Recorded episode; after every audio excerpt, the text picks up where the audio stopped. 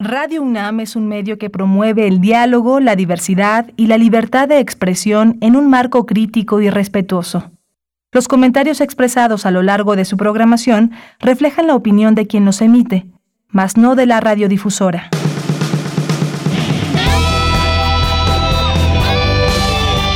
Prisma RU. Relatamos al mundo.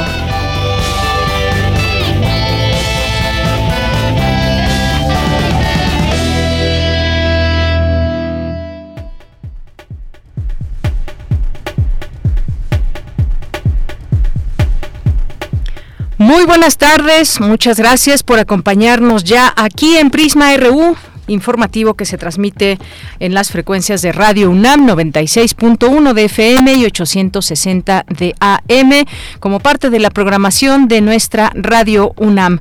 Pues bienvenidos sean todos ustedes. Recuerden que iniciamos siempre con toda la información, lo que le tendremos en este día, sin olvidar que tienen a su disposición nuestras redes sociales, arroba Prisma RU en Twitter y Prisma RU en Facebook. Bien, pues el día de hoy tenemos mucha información las notas universitarias hoy, por ejemplo, en el Centro Cultural Universitario Tlatelolco, que pues bueno, tendremos ahí una información. Ayer platicábamos sobre este evento, pero hoy ya fue inaugurado, tendremos toda esta información, no se la pierda. También estaremos platicando, estaremos platicando en este día con el autor del el libro Hacia un alma de bondad, y me refiero a Christopher Phillips, que es un autor, educador, consultor, profesor y defensor de la democracia.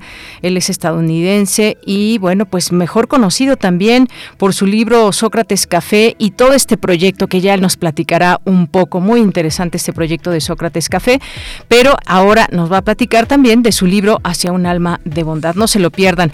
Vamos a platicar también con el periodista y escritor Héctor Anaya, que ya nos tiene algunos, algunos regalos, calendarios para el próximo 2022 y nos va a platicar el sentido de los mismos dedicado a la madre. Pero Tendremos la conversación con él más adelante, por ahí de la 1.40 de la tarde. Y vamos a platicar como parte de nuestra colaboración con Fundación UNAM con el director del área de Grupo VAL, Carlos Antonio Sosaya Gorostiza, que nos va a hablar de este premio VAL UNAM Ciencias de la Tierra 2021 eh, en su cuarta edición, ya con el cierre de la convocatoria para que pues, las personas que así lo quieran pues puedan inscribirse en esta convocatoria.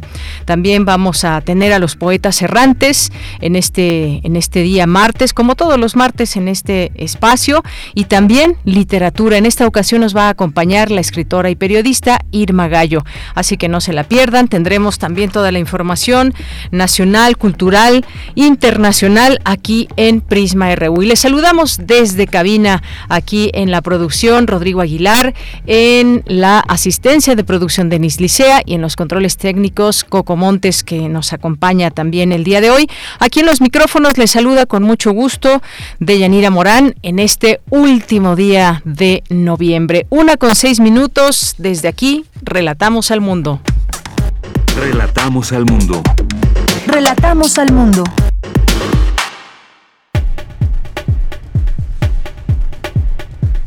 Ya una con siete y en resumen en la información universitaria encabeza el rector Enrique Graue la inauguración de Chaltiloli, centro de interpretación en el que coinciden artes, memorias y resistencias.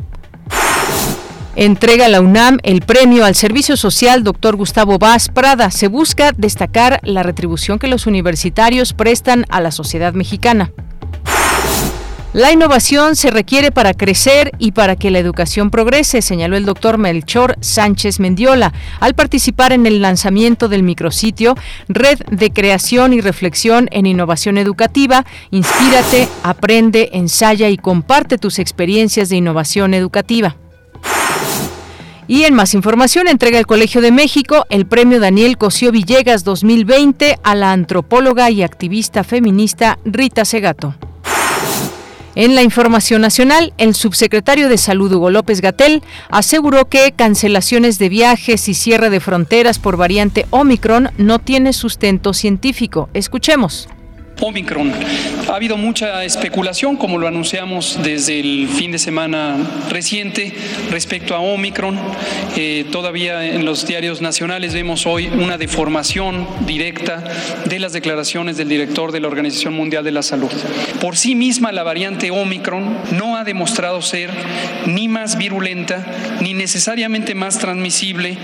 No puede causar, de momento no se ha identificado que cause enfermedad más grave la efectividad de las vacunas sigue siendo vigente, no escapa a la respuesta inmune. Por lo tanto, y lo enfatiza también la Organización Mundial de la Salud, medidas como cancelaciones de viajes que son selectivas o cierres de fronteras que dañan gravemente el bienestar social de los pueblos no tienen ningún sustento científico, pero no son medidas que van a detener la propagación de esta ni ninguna otra variante. Bien, pues esto es lo que dijo al respecto el subsecretario de Salud con respecto a esta variante Omicron. Y el presidente Andrés Manuel López Obrador estimó que la vacuna mexicana Patria contra COVID estará lista para el próximo año. Afirmó que de acuerdo a los informes del CONACIT, los resultados de la, de la primera etapa son positivos. Y en las noticias internacionales, un juez de Estados Unidos sentenció a Emma Coronel, esposa del Chapo Guzmán, a 36 meses de cárcel por narcotráfico. Se declaró culpable de tres delitos, asociación ilícita para traficar cocaína, metanfetaminas, heroína y marihuana, lavado de dinero y participación en transacciones de propiedades pertenecientes a un narcotraficante. La inseguridad alimentaria en América Latina se duplicó con la pandemia. En un estudio del Banco Mundial y el Programa de las Naciones Unidas para el Desarrollo revela que debido a la falta de dinero, uno de cada cuatro hogares en la región ha pasado hambre en los últimos 30 días. El problema se agravó en los países con mayores niveles de desigualdad y pobreza.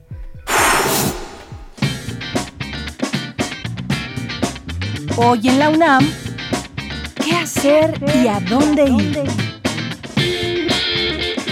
Te recomendamos Derecho a Debate, espacio radiofónico en el cual se analizan los temas de coyuntura nacional e internacional desde una perspectiva jurídica multidisciplinaria, promoviendo la cultura de la legalidad y los derechos humanos. Derecho a Debate se transmite todos los martes a las 16 horas a través de las frecuencias de Radio UNAM 96.1 de FM, 860 de AM y en línea www.radio.unam.mx. Hoy tienes una cita con la serie Hipócrates 2.0, coproducción entre Radio UNAM y el Programa Universitario de Investigación en Salud, bajo la conducción del doctor Mauricio Rodríguez. En esta serie se abordan las investigaciones y los asuntos relacionados con la salud que son de interés del público. Sintoniza todos los martes, en punto de las 18 horas, nuestras frecuencias 96.1 de FM y 860 de AM.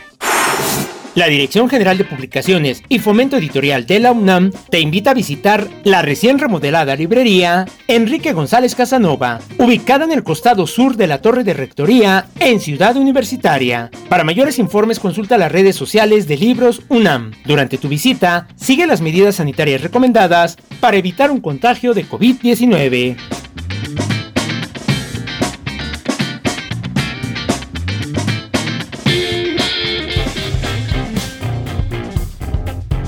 Campus RU. Una de la tarde con 12 minutos. A esta hora entramos a nuestro campus universitario con la siguiente información y ya me enlazo con mi compañera Virginia Sánchez. El Centro Cultural Universitario Tlatelolco es la sede del Centro de Interpretación Xaltiloli, inaugurado esta mañana por el rector Enrique Graue. ¿Qué tal, Vicky? Te saludo con mucho gusto. Muy buenas tardes. Igualmente, Bella, muy buenas tardes a ti y al auditorio de Prisma RU. Saltiloli, topónimo en náhuatl de Tlatelolco, lugar en el montículo de tierra, es como se ha nombrado este centro de interpretación ubicado, como has mencionado, en el Centro Cultural Universitario Tlatelolco, el cual tiene como ejes a este barrio y al arte indígena desde el siglo XVI hasta el siglo XXI. Saltiloli, espacio de artes, memorias y resistencia, centro de interpretación sobre el arte indígena, la historia de Tlatelolco y los movimientos de resistencia surgidos en todo el país, forma parte del programa México 500 con el que la UNAM conmemora los cinco siglos del periodo histórico conocido como la conquista y que, entre otros objetivos, busca promover y activar la memoria, provocar la reflexión y la acción propositiva para la transformación de nuestra realidad.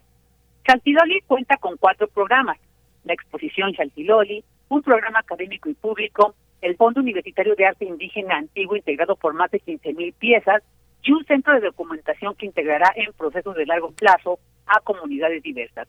De tal manera que el recorrido abarca periodos como el virreinato, el siglo XIX, el siglo XX y el periodo contemporáneo. Y bueno, comentarles que entre los objetos que se exhiben, todos, todos maravillosos, pues llama mucho la atención una maqueta a gran escala donde puede apreciarse el territorio de Nonualco Tlatelolco en cinco de sus diferentes etapas históricas. Y bueno, pues en el acto inaugural presidido por el rector Enrique Graue, el director del Centro Cultural Universitario Tlatelolco, Ricardo Rafael de la Madrid, señaló que este espacio es un homenaje a esas capas de identidad que se asientan en este territorio y un homenaje a las resistencias. Escuchemos. Tlatelolco es un lugar de resistencias, resistencias de los pueblos originarios, resistencias estudiantiles, resistencias frente al milagro de la tecnología y la construcción y el ferrocarril que hicieron sus estragos, y desde luego resistencias frente a cualquier moda y cualquier discurso que se presenta unívoco, único. En ese sentido, este es un homenaje a esas resistencias que no solamente tratan de preservar el pasado, sino de encontrar reinterpretaciones para el futuro. Por su parte, el coordinador de difusión cultural de la UNAM, Jorge Volpi, destacó que este espacio de resistencia y memoria que nos permitirá conocer esas épocas que conforman la historia de este territorio, también nos servirá para recordar este año de pandemia y de continuidad. Escuchemos. Ese espacio finalmente va a ser crucial para tratar de entender toda esta época. Estamos hablando apenas de los primeros años posteriores a la caída de México en Tenochtitlan. Y también es una época, como lo veremos también aquí, de epidemias, que nos recuerdan también, por supuesto, la que hemos vivido. Nada mejor, pues, que la inauguración de este espacio para recordar también este año de conmemoraciones, pero también este año de pandemia, este año de muertes, este año de fallecimientos, este año de caídas, pero también finalmente este año de continuidad como nos lo recuerda precisamente este espacio. Y después de eso, este lugar seguirá siendo un espacio de diálogo, de tránsito, de crítica, de resistencia, de memoria. Y como parte del acto inaugural en el que también estuvo presente Mardonio Carballo, director general de Culturas Populares Indígenas y Urbanas, en representación de Alejandra Frausto, secretaria de Cultura, la eh, la traductora Miguel Yolot finalizó la lectura en náhuatl del pasaje del texto Ordenanza del señor Cuauhtémoc y la gente del maíz hasta el maíz de Eduardo Galeano.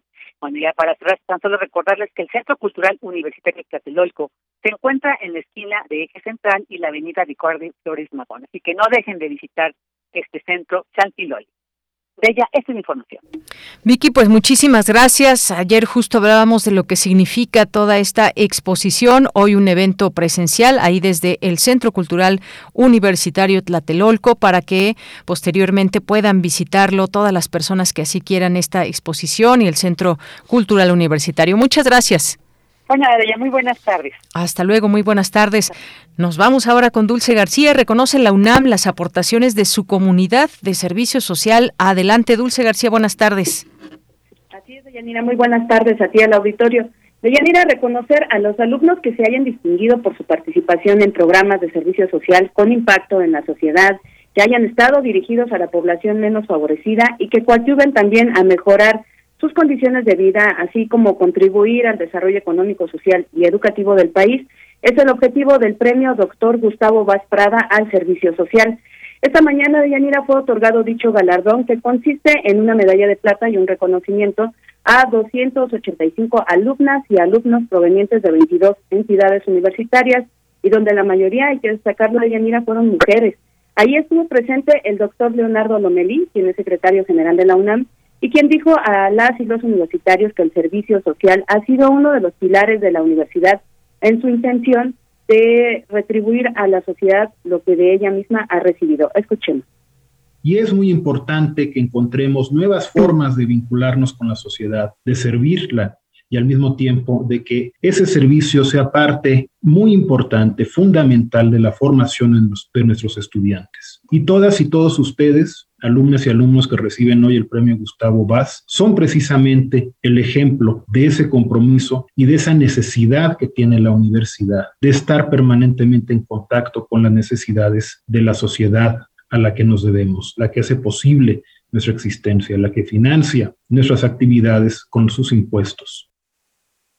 Y bueno, Deyanira, en un mensaje que el rector de la UNAM, el doctor Enrique Graue, compartió a través de un video, destacó que estos estudiantes hayan realizado su servicio social a pesar de las dificultades que se presentaron por la pandemia de COVID-19. Escuchemos al rector hicieron su servicio social en circunstancias adversas y con gran capacidad para adaptarse a nuevas formas de cumplir con sus estudios y continuar con su formación profesional. Con sus acciones han ayudado a transformar la realidad de muchas personas y han demostrado que lejos de olvidar nuestras responsabilidades y sin importar las dificultades de las circunstancias, la Universidad de la Nación está en contacto permanente con las necesidades sociales de nuestro país.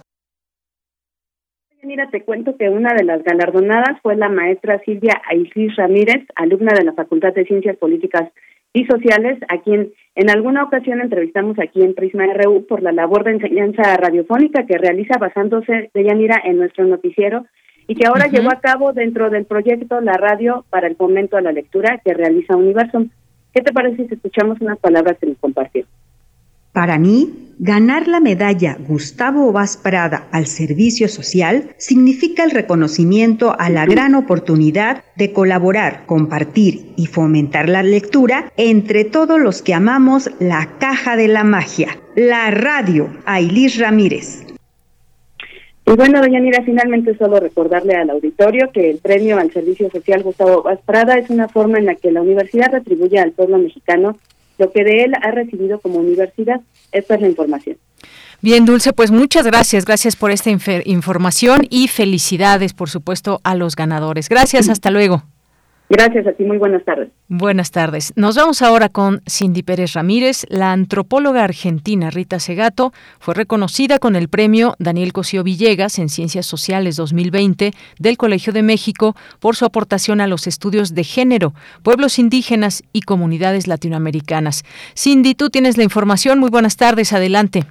Muy buenas tardes, Deyanira. Un saludo a ti y a todo el auditorio. En una ceremonia presencial en las instalaciones del Colegio de México le fue entregado el premio Daniel Cosío Villegas en Ciencias Sociales 2020 a la doctora Rita Segato, reconocida antropóloga argentina que en su trabajo desarrolla la noción de que las relaciones de género son un campo de poder y que es un error hablar de crímenes sexuales, ya que estos deben considerarse crímenes del poder, de la nominación y de la punición. Al tomar la palabra, la directora interina del Centro de Estudios de Género del Colegio de México, Karim Tinat, se refirió al aporte que ha hecho Rita Segato en torno a los asesinatos en Ciudad Juárez.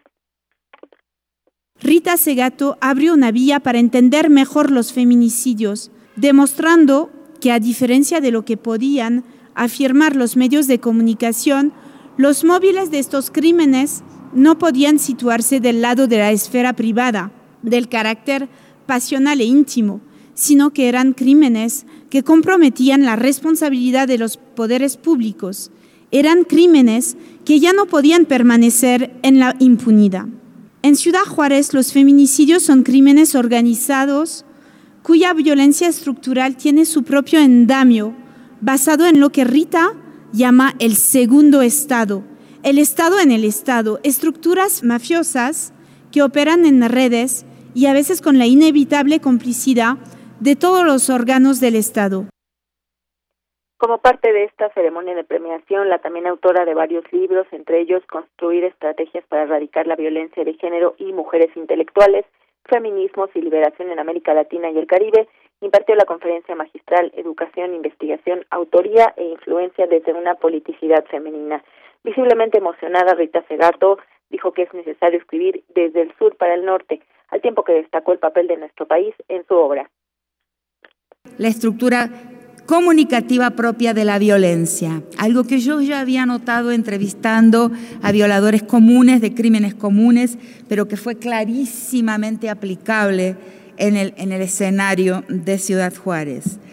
Es decir, violar, torturar es en primer lugar comunicar. Es una forma de comunicar poder y dominación sobre un territorio, sobre una jurisdicción y diría hoy con mucho dolor también sobre una nación. Esa estructura comunicativa eh, me lleva también, a partir de ese escenario de Ciudad Juárez, a hablar de la corporatividad masculina que va a replicarse en la mafia, en los diferentes tipos de corporación mafiosa, en la policía, en las fuerzas eh, armadas, inclusive a veces en las universidades también.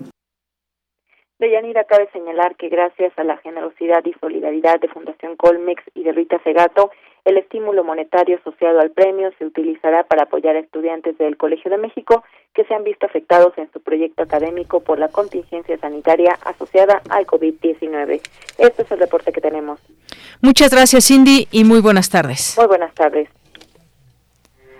Porque tu opinión es importante, síguenos en nuestras redes sociales, en Facebook como Prisma RU y en Twitter como arroba PrismaRU. Tu opinión es muy importante. Escríbenos al correo electrónico prisma.radiounam@gmail.com. Una de la tarde con 24 minutos, pues continuamos aquí. Recuerde que estamos transmitiendo en vivo para todos ustedes que nos están sintonizando, donde quiera que se encuentren. Ya algunos de ustedes nos empezaron a escribir en nuestras redes sociales, lo cual nos da mucho gusto. Ya comenzando, pues muchos de ustedes a adornar con eh, motivos navideños su casa, su oficina y más, como aquí algunos nos han mandado ya algunas fotos o nos dicen que empezarán este fin de semana. Y pues bueno, muchas gracias gracias. Aquí poníamos una bella eh, estrella navideña que nos hizo llegar Margarita Castillo. Y bueno, pues en un momentito más vamos a platicar con Christopher Phillips, que es un autor, educador, consultor, profesor y defensor de la democracia. Es también muy conocido por su libro Sócrates Café. Y no solamente el libro, sino también este proyecto enorme en muchas partes del mundo que tiene a bien pues lanzar discusiones y temas filosóficos y mucha gente ha sido partícipe de ello y pues por supuesto que nos da muchísimo gusto tenerlo hoy vía telefónica a Christopher Phillips que nos va a platicar de su libro Hacia un alma de bondad. Christopher Phillips, ¿cómo estás? Muy buenas tardes, bienvenido. Muy buenas tardes a ti, muchas gracias.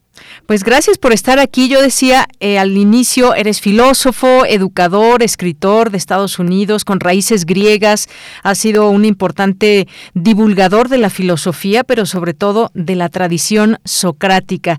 Y decía yo antes de que entraras al aire que pues también eres creador de los Sócrates Café o los Cafés de Sócrates, que son estos grupos de discusión filosófica, de los cuales ya hay más de 500 en todo el mundo. Increíble, no sé si lo llegaste a imaginar, pero bueno, vamos a hablar primero de tu libro y si nos da tiempo hablamos de Sócrates Café, si te parece bien. Muy bien. Bueno, pues mira, vamos, siempre me gusta que nos, nos platiquen los autores un poco, que nos introduzcan a su libro. En este caso, bueno, pues el título, un, un hermoso título, Hacia un alma de bondad. Cuéntanos un poco cómo nace esta idea y qué tanto nos platicas en el libro, Christopher. Bueno, es que este es mi libro más íntimo, más personal que he escrito. no fue un plan mío escribir este libro, pero después de la muerte misteriosa, trágica de mi papá, pues sentí como un deber escribir este libro. Es como, es mi forma en unos aspectos de saludar a mi papá, de honrar a su vida y su legado y su influencia en mi vida, en mi compromiso ya por 25 años con Sócrates Café. Y, bueno, es que, pero ¿cómo canalizamos las pérdidas, las reversas graves y profundas en nuestras vidas? Ya, ya aunque escribí la gran parte de mi libro en tiempo de pandemia, me ayudó a sentir menos encerrado, menos confinado, menos aislado de otras personas. Ya soy parte de esta familia de seres humanos que, que han, han sufrido bastante. Y ya soy más vulnerable uh, en, en una buena manera, creo. Ya estoy, más dispuesto a dialogar con, aunque en forma filosófica, de, con, de cosas más personales que, que antes. O sea, sigo con mi filosofía de Sócrates Café, que una vida sin reflexión no es digna de ser vivida. Y, mi declaración revolucionaria de Sócrates Café que vale la pena morir por la vida sobre la que se reflexiona. Pero es que yo soy más consciente y, con este libro trato de ofrecer una combinación de, de guías de cómo podemos llegar al otro fin del túnel después de recorrer un, un camino algo oscuro. Y para mí me di cuenta más que nunca que necesito a otras personas, incluyendo personas extrañas, que, que puedan revelar unas iluminaciones, sabidurías muy profundas. Y este libro, en lugar de enfocar en los diálogos grupales de Platón, este fue más como encuentros inesperados que, que, son más parecidos a los, los encuentros que, uh, que nos, nos relata como el filósofo Genofonte. Él reveló un lado de Sócrates más íntimo, de un Sócrates, una versión de Sócrates que más en lugar de tener diálogos con grupos usando este método, más conversaciones de valores, de experiencias más íntimas. Y este libro es como un espejo en este aspecto.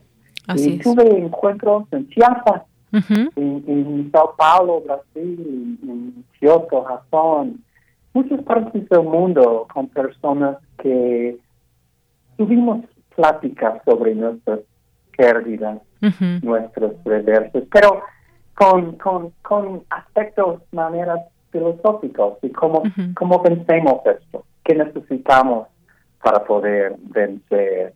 Y ya soy más comprometido que nunca con mi proyecto de Sócrates, de hecho.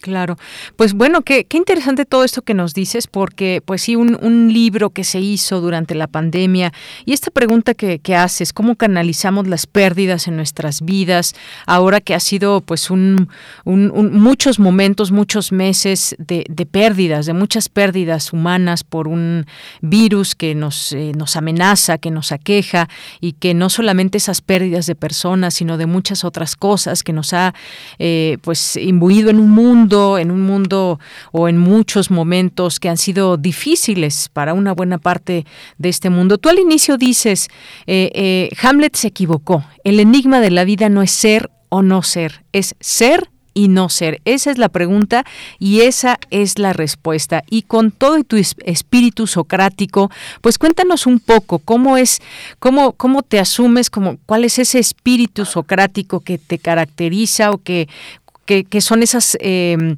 pues características que podríamos decir de quien se eh, quiere conocer más de esta de este filósofo. Pues, ay, qué pregunta. Este, el, el, el espíritu socrático es, un, es vivir una vida sin fronteras. Sin fronteras entre el pasado y el futuro y el presente. Sin fronteras con nuestros ancestros con, con los, queridos que ya se han muerto y los, las generaciones que vienen, que entran.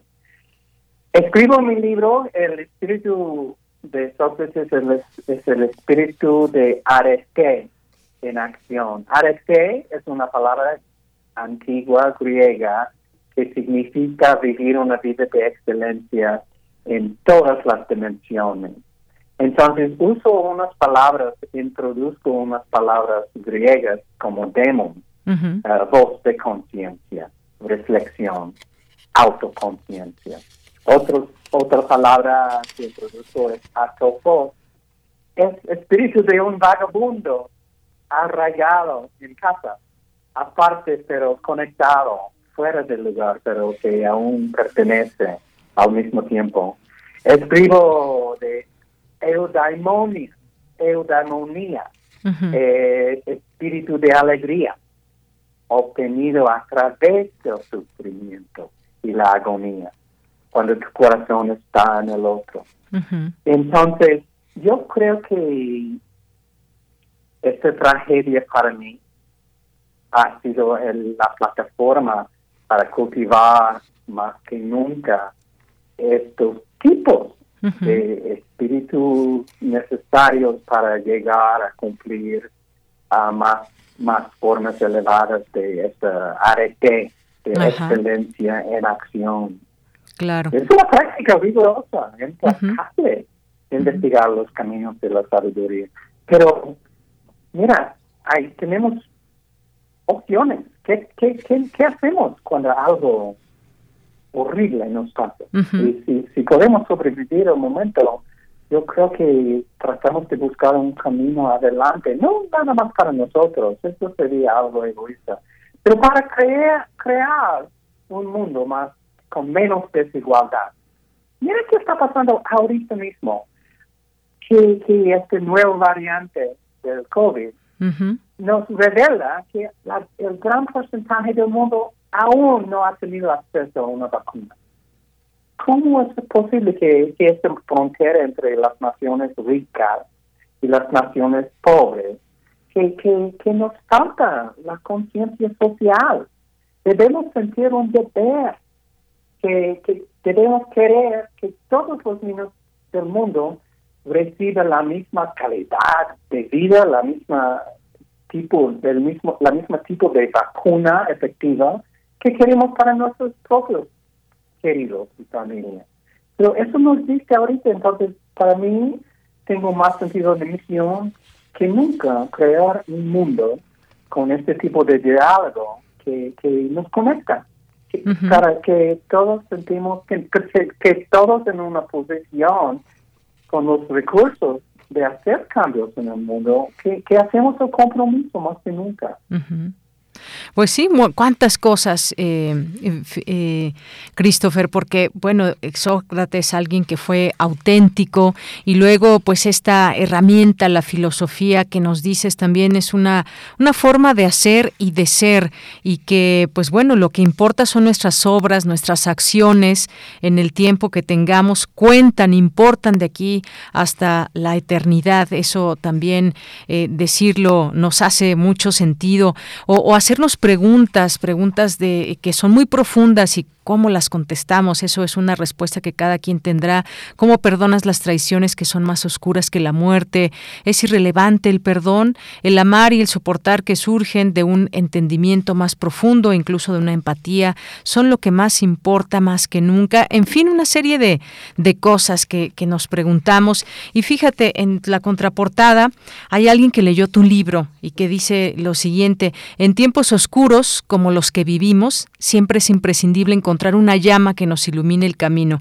Eso hace Christopher Phillips con su libro, de manera erudita y clara. Habla de filosofía con una sencillez pasmosa para encontrar en el pasado, en los pasados humanos, una lámpara votiva que con su fuego, por fuerza clara, aclara las tinieblas. El mejor elogio que puedo hacer frente a su obra, un ensayo profundo e inteligente que es que se lee como una novela, te lo dice Benito Taibo en esta eh, pues eh, crítica que hace a tu libro. Y pues nos resta más que invitar a quienes nos están escuchando que se acerquen a este texto hacia un alma de bondad de editorial Ariel, cómo vivir el dolor, el perdón, el gozo y el amor. Y que también se acerquen, fíjate Christopher, quizás que se puedan acercar a, a, conocer el proyecto de Sócrates Café. No sé qué les quieras decir ya para despedirnos a quienes nos están escuchando de este gran proyecto que ha tenido un éxito y por algo ha tenido tanto éxito. Sí, eh, de hecho, si sus oyentes si tus oyentes quieren ver, revisar nuestro sitio de nuestro grupo no, no lucrativo, es socratescafé.com. Está escrito en español y pueden revisar cómo establecer un grupo, cómo participar. Tenemos un directorio global, incluyendo grupos aquí en querido México. Y si, si alguien tiene interés en establecer un grupo, yo estoy comprometido a hacer todo lo posible para ayudar y, apoyarlo.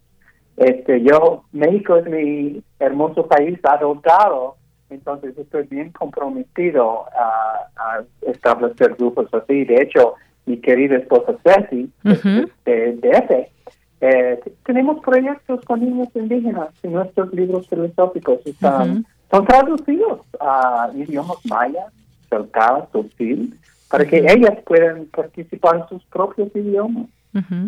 Efectivamente, pues ahí está sócratescafé.com, que se puedan acercar, conocer de este proyecto, que hay, decía yo al inicio, eh, cerca de 500 en todo el mundo. Imagínate nada más, eh, Christopher, qué éxito y qué posibilidades se abren de quizás asistir a una de estas charlas. Se ponen en la mesa varias preguntas y cada quien puede responder desde su ámbito.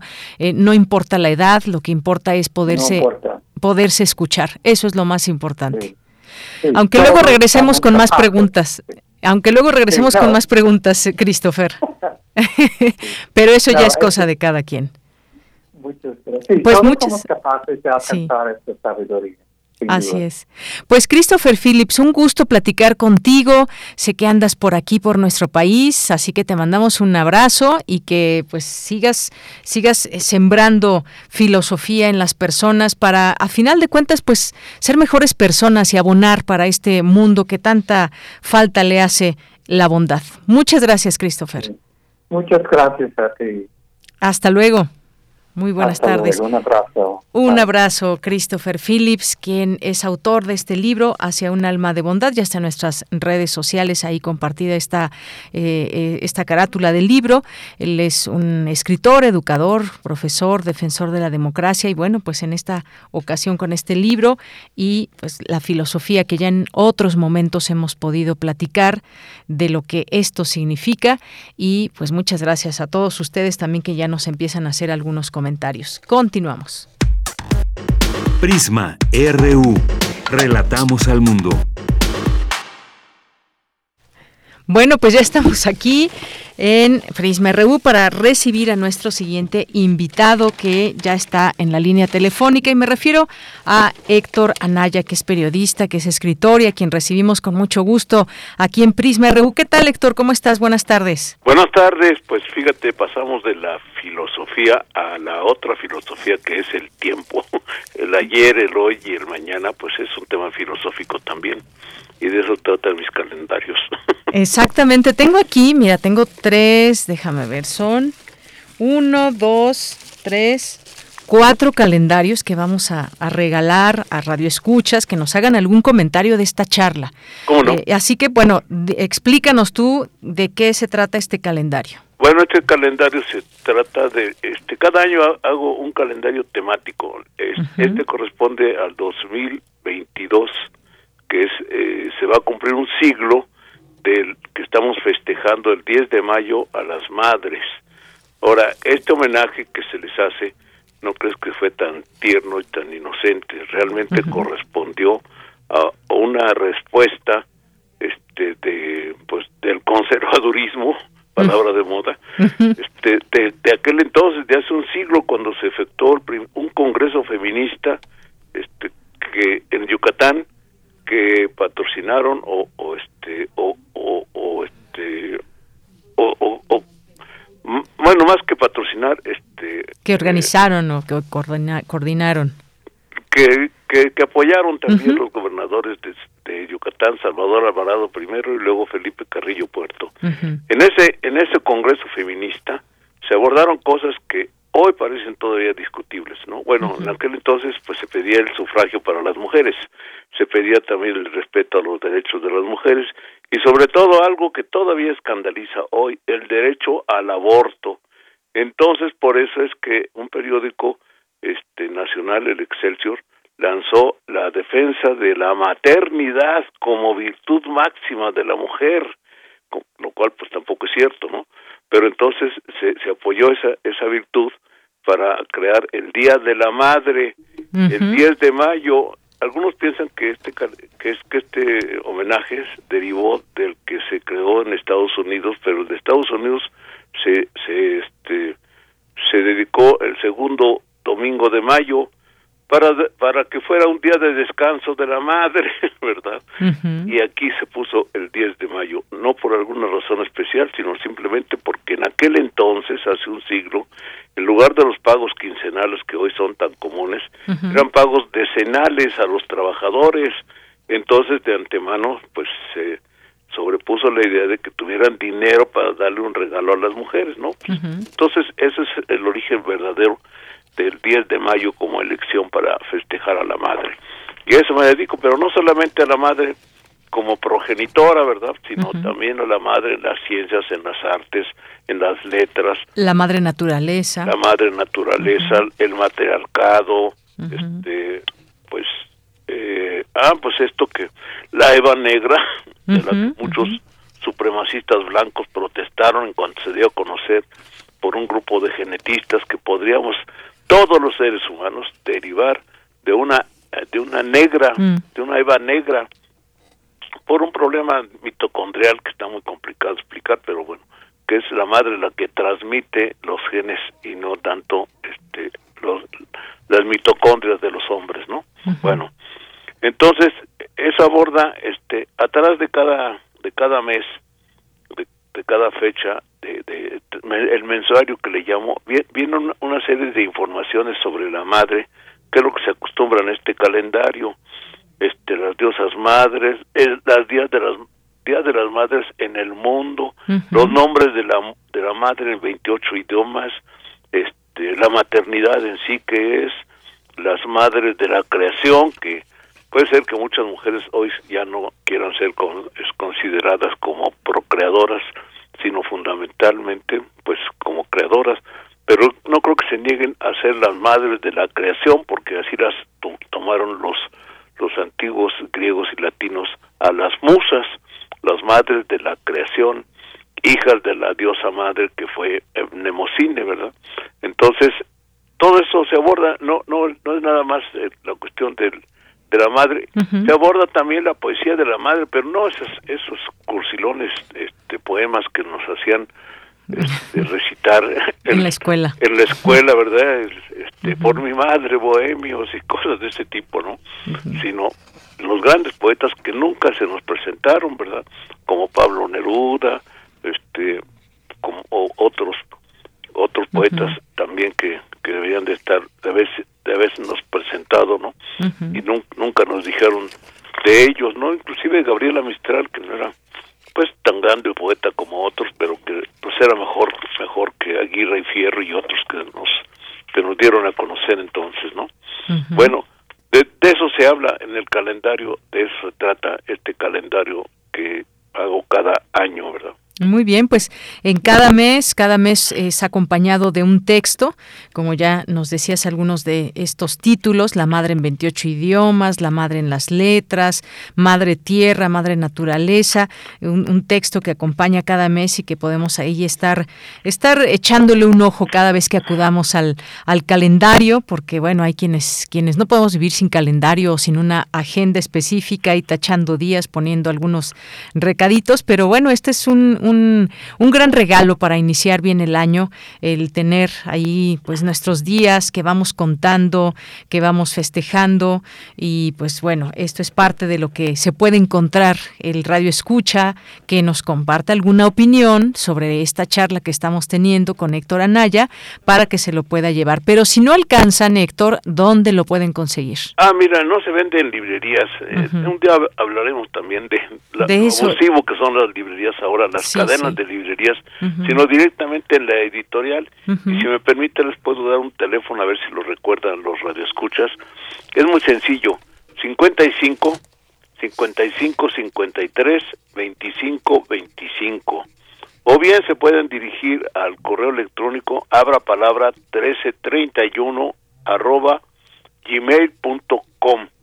Entonces, pues aquí lo pueden recoger, está la editorial de la Colonia Condesa, o quizá también se puede arreglar que se los lleven a algún punto o se los envíen a algún otro lugar de la República Mexicana si nos están oyendo de otro lado, ¿no? Al extranjero no, porque pues, saldría muy caro. sí, ¿verdad? Oye, no seas malo, repítenos por favor otra vez los datos.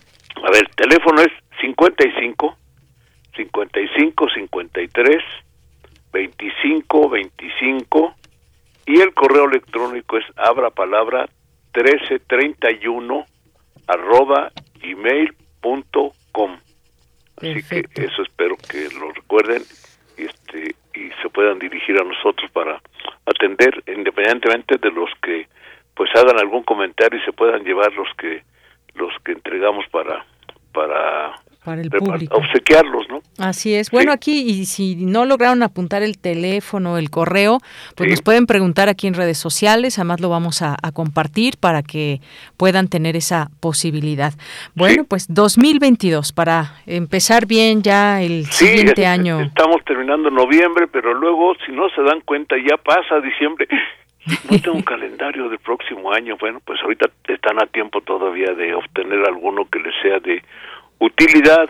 Fíjate que particularmente me interesa que sepan de, un asunto que se habla de la madre, de las ciencias, la ciencia madre y, la, y las madres en la ciencia.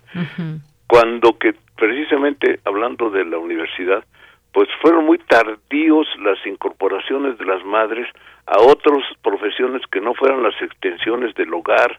Muy tardíamente, por ejemplo, ya en los años 60, imagínate, fue cuando se empezaron a dar títulos de, maestras físicas, de maestras de matemáticas.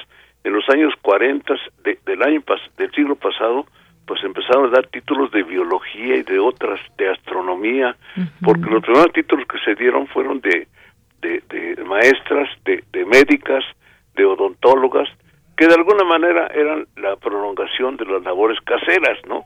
Pero los que ya eran ajenos este, absolutamente, pues fueron hasta el siglo XX cuando se les abrió las puertas a las a las mujeres para que pudieran destacar por eso habrá muy pocas referencias a, a, madres en la ciencia pero pues es porque hace poco se les dejó entrar, fíjate, desgraciadamente, ¿no? Así es. Hoy afortunadamente hasta hay un día, y tú lo pones en parte en este texto de Madre Ciencia y Ciencia de las Madres, el 11 de febrero, el Día Internacional de la Mujer y la Niña en la Ciencia. Qué bueno que hay un día. Creo que entre las cosas que no se saben, pero, pero ese es un día internacional de las Naciones Unidas, Día Internacional de la Mujer y la Niña en la Ciencia. Así que, pues, hijas y mamás, por favor, estimulen también porque son muy buenas. Yo tengo hijas eh, científicas, me da mucho muchísimo gusto, porque antes estudiaba en la universidad, en las universidades se, se accedía a tener una carrera que era este eh, MMC, quiere decir mientras me caso. Ay, sí, qué terrible. Sí lo llegué a escuchar. Las otras, que eran las más difíciles, las científicas o de otro orden, era, eran este, carreras PSN. Por si no. Por si no. No, bueno, qué barbaridad. Pero sí, fíjate, y aquí algunos datos que estoy leyendo de este texto justamente. Eh, por ejemplo, dice que las... Eh, Dice, la ciencia es la madre de todo conocimiento. Las europeas se inauguraron entre los siglos XIII eh, y XV 12, perdón, 12 y 15, pero pusieron más, eh, mil obstáculos para que las mujeres no pudieran ingresar a esos templos del saber. En Suiza fue hasta 1860 cuando dejaron entrar alumnas, en Inglaterra hacia 1870, en Francia en la década de 1880 y en Alemania apenas en 1900.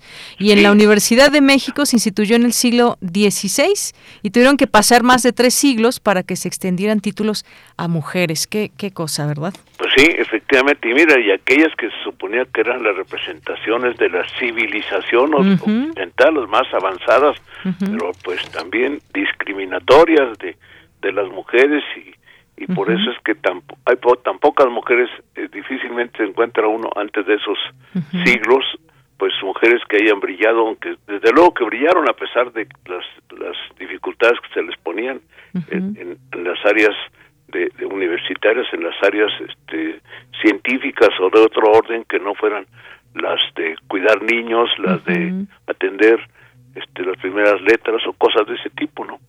bueno, pues este, yo creo que es importante que, que se sepa que no estoy hablando exclusivamente de la madre progenitora, que sí es una labor importante y es pues válida para, para continuar la vida, ¿no?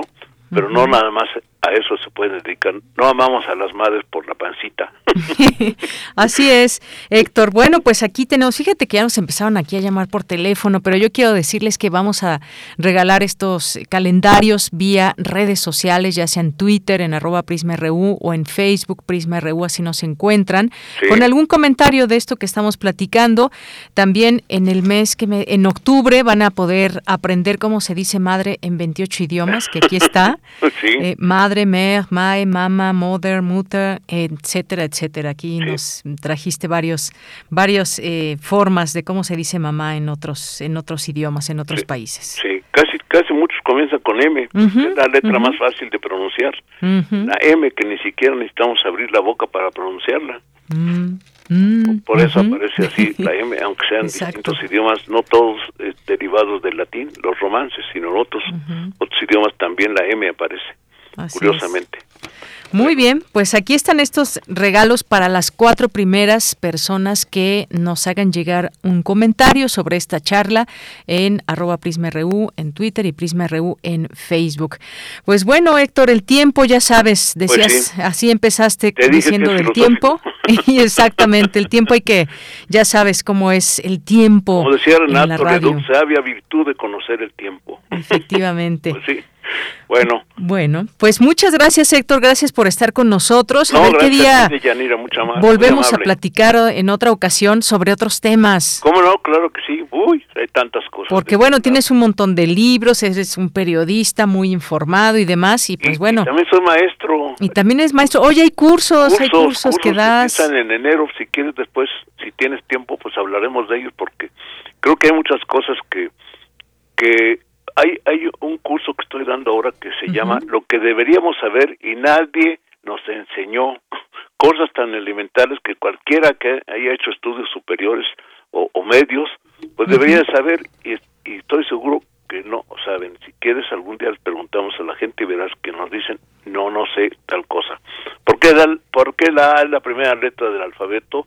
¿Cuál fue el primer número que se inventó? ¿Por qué la multiplicación en realidad es una división? Cosas así que uno dice, ¿cómo es posible que no me lo hayan enseñado, verdad? Ajá. Bueno, luego hablamos de eso. Sí, luego hablamos de eso, de estos, de estos cursos. ¿Hay una página en donde la gente pueda empezar a ver qué cursos hay o Pues sí, el que les acabo de decir, abra palabra 1331 arroba gmail.com. Ah, es un correo para que un te puedan correo. solicitar información. Sí, y yo les mando con mucho gusto la información de los calendarios y de los cursos. Muy bien. Les repito el teléfono de una vez. Ujú. 55 55 53 25 25. Muchas gracias, Deyanira. Pues muchas gracias a ti, Héctor Anaya. Te mando un abrazo y esperamos tenerte pronto de nueva cuenta aquí en Prisma RU. Será un honor como siempre. Hasta luego. Hasta luego, muy buenas tardes. Bien, pues fue Héctor Anaya, periodista y escritor, que nos trajo estos calendarios para el público Radio Escucha que quiera ya pues tener, tener estos días bien checaditos del próximo año 2022 que pues hay que recibir con mucho entusiasmo, mucho ánimo, esperando que sea un mejor año que el 2021, que fue un año también que nos ha azotado esta pandemia y que se empieza a tener control de muchas eh, situaciones con el uso de cubrebocas, con el haber aprendido a guardar distancia y demás, y pues no sabemos cuándo eventualmente ya podemos estar mucho más tranquilos y sin cuidarnos tanto de este virus, pero por lo pronto todavía estamos en ese periodo en que debemos de cuidarnos y esperamos que el 2022 sea un mejor año. 13 con 57 minutos, vamos con Dulce Wet que nos, nos deja esta invitación, Dulce Wet. Adelante.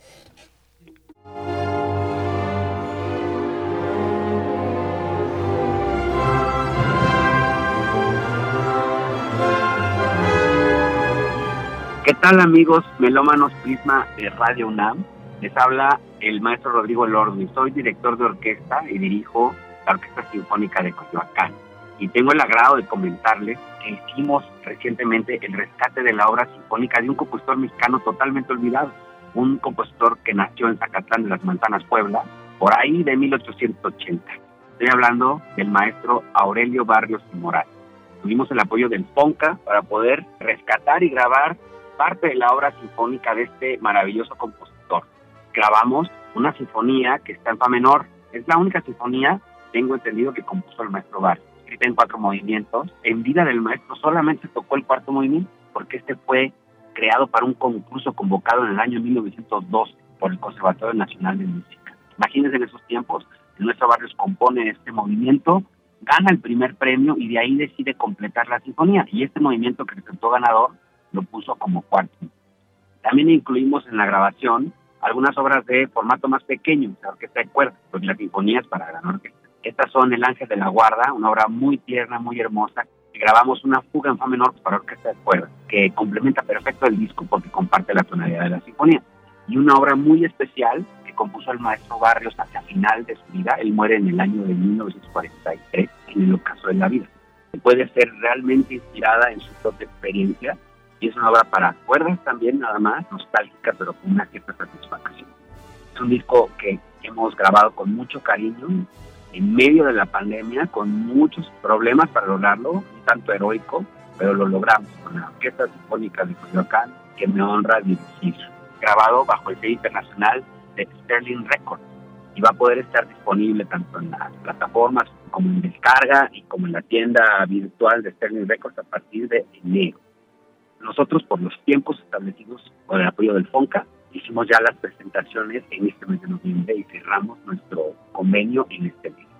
Espero que disfruten, estábamos escuchando parte de la sinfonía, es una obra realmente hermosa que yo espero que se una al repertorio sinfónico nacional y por qué no que otras orquestas internacionales se interesen en esta música mexicana maravillosa.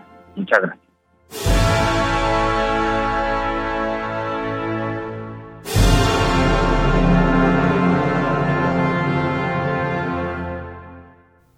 Bien, pues son las 2 de la tarde en punto, momento de irnos al corte y regresar a la segunda hora de Prisma RU.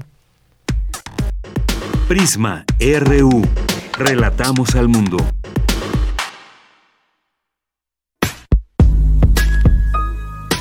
identificarnos desde ese lugar de vulnerabilidad y de marginación. Históricamente no nos hemos vulnerado entre mujeres que nos han biologizado y mujeres trans. Lo que nos ha vulnerado históricamente es el patriarcado y sus responsables. Seguimos construyendo igualdad. Sintonízanos este miércoles a las 10 de la mañana. Tenemos como invitada a Melisa Fernández Chagoya, profesora investigadora de la Universidad del Claustro de Sor Juana, que nos habla del sujeto político del feminismo. Escuchar y escucharnos, construyendo igualdad, octava temporada. Habla Cecilia Patrón y Marco Cortés. El mundo está viviendo una verdadera evolución energética. Pero aquí en México, Morena quiere tener el control de todo. Ahora quiere estatizar y monopolizar la generación de energía. Seguirán ahuyentando la inversión privada y provocarán aún más pérdidas de empleo. Acción Nacional le dice no al monopolio de Morena. Pensemos en el futuro de nuestras hijas e hijos. Defendemos un México con energías limpias, renovables y menos costosas. En Acción Nacional, estamos unidos por un México mejor. PAN. Pensé que ser padre era darle a mis hijos todo lo que necesitaran, pero es más que eso. Es aceptarlos, reconocer sus logros, dialogar en confianza sobre sus inquietudes. ¿Y tú cómo les hablas de sexualidad? y de las distintas maneras de ser hombres. ¿Sabes si tus hijos o sus amigos usan drogas? Acércate, escúchalos, acompáñalos, abrázalos. Hasta que escuché a mi hijo, supe lo que hay en su corazón. Información 5552 12 12 12. Gobierno de México. Un libro no termina con el punto final. No es solo la escritura y la corrección. Hay mucho más que un proceso creativo o un arranque de inspiración. Las palabras encierran conocimiento y cultura, pero también gustos y texturas. Los invitamos a probar los sabores y los saberes del lenguaje. Eso, todo eso, es lo que saben las palabras. Saben las palabras, el amor por el lenguaje en todas sus presentaciones, con Laura García, todos los lunes a las 18.30 horas, retransmisión sábados a las 17 horas, por el 96.1 de FM y el 860 de AM. Solo por Radio UNAM. Experiencia sonora.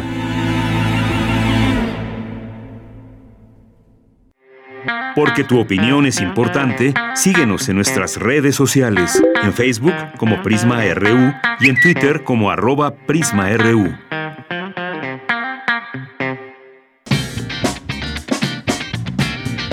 Mañana en la UNAM, ¿qué hacer y a dónde ir? La Dirección General de Publicaciones y Fomento Editorial de la UNAM organiza la conferencia magistral El feminicidio y la violencia contra las mujeres en la narrativa negra contemporánea, que será impartida por Cristina Rivera Garza. Conéctate el próximo 2 de diciembre en punto de las 18 horas a través del canal de YouTube de Libros UNAM. La Feria Internacional del Libro de Guadalajara y Cultura UNAM te invitan a la presentación del libro La saga del viajero en el tiempo, del escritor Alberto Chimal, y que forma parte de la colección de libros UNAM. Dicha presentación se llevará a cabo mañana miércoles 1 de diciembre a las 16 horas en la Feria Internacional del Libro de Guadalajara. El Museo Universitario Arte Contemporáneo te invita a visitar la exposición Maternar, entre el síndrome de Estocolmo y los actos de producción, con una selección de obras realizadas por artistas de diversas generaciones y latitudes durante los últimos 20 años, mostrando a la maternidad como un concepto en disputa desde diversas trincheras. La muestra Maternar entre el síndrome de Estocolmo y los actos de producción la podrás visitar en el Museo Universitario Arte Contemporáneo de jueves a domingo de 11 a 17 horas. Durante tu estancia en los museos y recintos culturales universitarios, deberás respetar las medidas sanitarias recomendadas para evitar un contagio de COVID-19. Para Prisma RU, Daniel Olivares Aranda.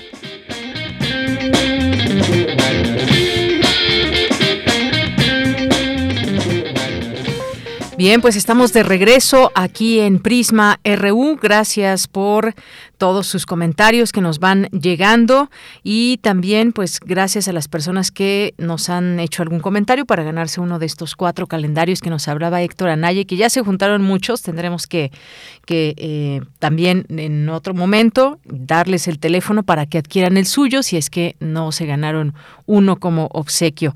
Así que pues bueno, gracias, gracias a todos ustedes. En un momento tendremos aquí a nuestros amigos de Fundación UNAM a través del licenciado Carlos eh, Sosaya, que nos estará platicando del premio Val, así que no se lo pierdan, por favor. Y también, eh, pues muchos saludos ya aquí a las personas que nos están escribiendo. Abel Fernández, saludos al equipo. Me gustó la entrevista con Héctor Anaya, excelente tarde. Sí, Héctor es un excelente conversador. Ya lo tendremos por aquí más adelante, ya lo, invitaremos más seguido. Gracias, Abel. Eh, César Soto, muchas gracias. Buen martes, un saludo sonoro. Eh, Mayra Elizondo, gracias, un abrazo fraterno. Gracias para ti, Mayra, siempre. Mario Navarrete Real, también aquí, atento. Diana Karina nos dice, el papel que ha tenido la mujer a lo largo de la historia ha sido muy poco, muy poco reconocido. Qué bonito calendario que hace un homenaje a cada una de ellas. Felicidades. Bueno, ya no les hablé también de las ilustraciones, pero también trae aquí algunas obras importantes eh, que muestran esa parte de, de, la mujer y la maternidad también y el ser mujer. Ya los que ganan ya lo, tendrán y lo podrán admirar. Y también nos escribe por aquí Andrés Mar, me encantaría un calendario. Las mujeres han sido muy importantes en la historia de la humanidad. Qué felicidad tener un calendario con solo mujeres. Mari Carmen Roa, muchas gracias. Nos dice, hola, me interesa el tema de las mujeres en la ciencia, las madres que también estudiaron. Quisiera el calendario. Ahorita les voy a decir quiénes son los ganadores y ganadoras, eh, porque Paulina Gutiérrez, nuestra eh, la persona que está con nosotros en servicio social, nuestra querida Paulina Gutiérrez, está ahí muy atenta y nos va a pasar las cuatro primeras personas que escribieron al inicio, que fueron las primeritas cuatro personas. Así que en un momento se los digo, tendrán que recogerlo aquí en, en Adolfo Prieto 133. En, ahorita le decimos también qué horario. Gracias a Giorgio Batocchio. Eh, Cleti Iceberg nos dice muchos saludos, qué interesante entrevista. Espero poder ganar un calendario y seguir aprendiendo de estas mujeres. Gracias, Cleti. Eh, Patricia León, revelador el origen del Día de la Madre tierra en México. Gracias, Patricia. Oscar Sánchez nos dice, yo quiero un calendario, esto me recuerda a la exposición que se encuentra en el MOAC Maternar, donde nos da una perspectiva histórica y futura sobre cómo será la maternidad y el rol de las mujeres en la época postcapitalista. Muy recomendable. Ya la veremos, Oscar. Muchas gracias. Eh, también muchos saludos, nos dice Cleti. Saludos a Héctor. Qué interesante. Eh, qué interesante eh, pide cocino té a todas las mujeres. Espero poder ganar uno de los calendarios. Espero que nos siga escuchando Héctor, porque aquí le están mandando muchos saludos y pues ojalá que nos siga escuchando. También Mario Navarrete nos dice, espero alcanzar un calendario para mi esposa que es enfermera. Saluda a todas las mujeres valiosas. La M de mujer y de mar. Gracias, Mario. Eh, Carlos Ríos también aquí atento. Kiki Angelares, hombres y mujeres somos impulsores de mujeres en ciencias duras y muy diferentes a ciencias de cuidados infantiles. Gracias, eh, Kiki Angelares. Gracias a Mario Navarrete. Nos dice mujeres en la universidad, maestras, médicas, odontólogas, enfermeras, escritoras, hoy astrónomas, biólogas, físicas, químicas, ingenieras. Eh, Mayra Elizondo, las felicito a todos. Eh, primera mujer que enciende el fuego olímpico en 1968. Mujeres deportistas, boxeadoras. Laura Serrano, eh, nado de fondo. Muchas gracias, Mario, por estos datos. José Luis Sánchez nos dice: Hola, y equipo de Radio UNAM y Héctor, me interesa el calendario. Aprendimos mucho sobre el origen del 10 de mayo, Día de las Madres, porque la fecha y por qué la fecha festejamos comercialmente, pero muchos ignorábamos. Gracias por quitarnos lo ignorante. Gracias, José Luis Sánchez. Eh, Salvador Medina, felicidades por este calendario que constituye un merecido homenaje a las mujeres. Un abrazo. Eh, Janet nos dice, yo quiero mi agenda porque soy madre virtuosa, mujer orgullosa. Bueno, más que agenda es un calendario. Janet, muchas gracias. Eh, también Marlene Itazán, los calendarios nos traen orden y organización. Me encantó la referencia a las musas griegas. Ellas eran las madres de la inspiración. Gracias, Marlene. Jorge Morán Guzmán, en la religión cristiana, tenemos eh, una contradicción fundamental. Una mujer, Eva, indujo al hombre a pecar, pero una mujer dio a luz al Mesías. La mujer es eje de la dinámica de la civilización. José Ramón Ramírez, muchas gracias. Kiki nos dice un calendario como recuerdo de eventos significativos que acentúan el papel femenino en el transcurso del tiempo, así como el respeto a la madre tierra regalitos, regalitos. Eh, Ángel, Andrea, perdón, Andrés Mar, también saludos a todo el equipo y a su auditorio. Aún no he podido adornar mi casa porque también ya estamos en lo último del semestre y está, está con todo, pero aunque no pueda escribirles por falta de tiempo, los escucho siempre con mucho gusto. Gracias. José Carlos también, aquí atento, Eduardo Mendoza, Diogenito. Salvador nos dice felicidades por la entrevista a Christopher Phillips. Espero poder leer en breve su libro, Hacia un alma de bondad. En un periodo de tantas pérdidas es necesario tener un bálsamo para el alma. Saludos a toda la producción. Eh, Marlene, la pandemia nos dejó, nos trajo un cambio radical en la vida de cada uno de nosotros. Hubo pérdidas, pero también trajo consigo la reflexión. Y qué mejor reflexión que acompañada de los filósofos griegos. Excelente entrevista y qué adorable que Christopher se exprese así de México. Gracias también a Salvador, qué bueno el espíritu navideño. Jorge también haciendo aquí referencia a la exposición de el Centro Cultural Tlatelolco eh, Alejandro Toledo, Chris Morris, Rebeca Vega, muchas gracias. Bueno, pues ahora sí, muchísimos que nos escribieron y muchos de ustedes que piden este calendario. A ver, ahora sí ya vamos a decir los ganadores rápidamente. Paren oreja. Es número uno, Kiki Angelares. Está también Jorge Morán Guzmán. Está Marlene Itazán y José Ramón Ramírez. Nada más que ahí tengo una duda. Mm, estoy casi segura que José Ramón Ramírez vive en Oaxaca. Así que bueno, pues ya nos, dirá qué tal si está de vacaciones aquí en la ciudad y puede recoger su calendario. Bueno, pues ya nos dirá. Ellos son los ganadores y ganadoras. Los repito, Kiki Angelares, que en Twitter está como arroba Ceci Angelares. Está Jorge Morán Guzmán. Está Ahau Can Balam Marlene Itazán y José Ramón Ramírez. Bueno, pues tienen que pasar con una identificación a recoger aquí su calendario. ¿A qué hora será, mi querido Rodrigo? De 10 de la mañana a 2.30 a 12.30 de, del día. 10 a 12.30 a partir de mañana, tienen una semana, así que si pueden de una vez, mañana miércoles, jueves o viernes, de una vez, ¿para qué se esperan? Todos los, los esperamos hasta el lunes, pero pónganlo ahí entre los pendientes para que puedan aquí recibirlo. Bueno, pues nos vamos ahora a la información que sigue en esta segunda hora. Nos vamos con, nos vamos con Cristina Godínez, académicos.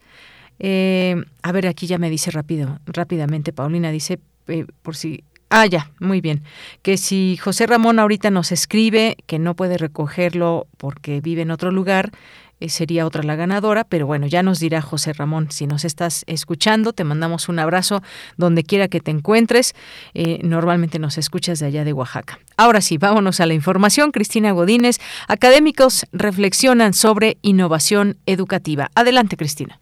Buenas tardes, Deyanira. Un saludo para ti y para el auditorio de Prisma RU. De acuerdo con el ranking de la Organización Mundial de la Propiedad Intelectual, los países más innovadores son Suiza, Suecia, Estados Unidos. Sin embargo, entre los primeros 50 no hay uno de Latinoamérica, indicó Melchor Sánchez Mendiola, coordinador de Universidad Abierta, Innovación Educativa y Educación a Distancia de la UNAM. Al participar en la actividad titulada Inspírate, aprende, ensaya y comparte tus experiencias de enseñanza educativa, el también académico dijo que todos los que trabajan en educación superior han sido testigos de distintas actividades innovadoras, pero no se sabe por qué no figuran en las listas mundiales. Gracias a la actitud innovadora de los profesores y de los estudiantes, estamos donde estamos ahorita en términos de haber tenido una respuesta digna a la pandemia y de haber mantenido, sobre todo en educación superior, un nivel de aprendizaje interesante con interacción con los estudiantes. ¿no? Es importante porque se requiere para crecer, se requiere para desarrollarse. En la medida que no existan las innovaciones o que sigamos haciendo lo mismo, secuestrados en esos usos y costumbres en los cuales es tan difícil caer en la comodidad del statu quo, la educación no progresa. Reitero, eh, en la medida que ocurran las innovaciones, pues es la única manera de que la educación progrese. Por su parte, Pilar Martínez Hernández, directora de Innovación Educativa, Desarrollo Curricular y Formación Docente de la CUAIED, se refirió a qué es lo que motiva a los docentes a innovar. Si nos situamos en el contexto que hemos estado viviendo este, ya casi, estos casi dos años durante la pandemia, pues nos encontramos ante una primera respuesta que sería la necesidad de innovar ante la imposibilidad de hacer las cosas como estábamos acostumbrados a hacerlas. Eh, la innovación implica riesgos, como apareció en el Mentimeter. Es un riesgo este, promover el cambio, es un riesgo que un sujeto dentro de una determinada comunidad plantee cambiar las cosas de cómo se han hecho siempre, porque esa es la manera segura. Pues en este sentido, nos encontramos que el sujeto que se atreve a innovar depende mucho de la circunstancia en la que se encuentre, depende mucho de la institución en la que lleva a cabo su tarea. Por último, comentó que el ámbito de la educación es un mundo de tradiciones y se sigue la lógica de lo seguro, pero la propia escuela se encuentra en tensión entre lo que es la tradición seguridad y la innovación riesgo. Deyanira, este es mi reporte. Buenas tardes. Bien, continuamos. Gracias, Cristina. Dos de la tarde con 15 minutos. Nos vamos ahora a las breves internacionales, a la información internacional a través de Radio Francia.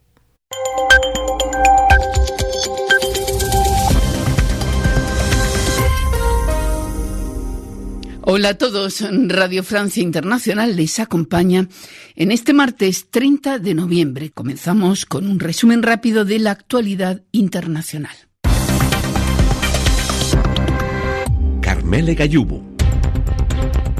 Ya es oficial. El canciller estadounidense Anthony Blinken anuncia que Estados Unidos retira de su lista de organizaciones terroristas a la exguerrilla colombiana de las FARC. En un comunicado, Blinken sostiene que las FARC también fueron excluidas de la lista de organizaciones vetadas por el Departamento del Tesoro del que dependen las sanciones económicas.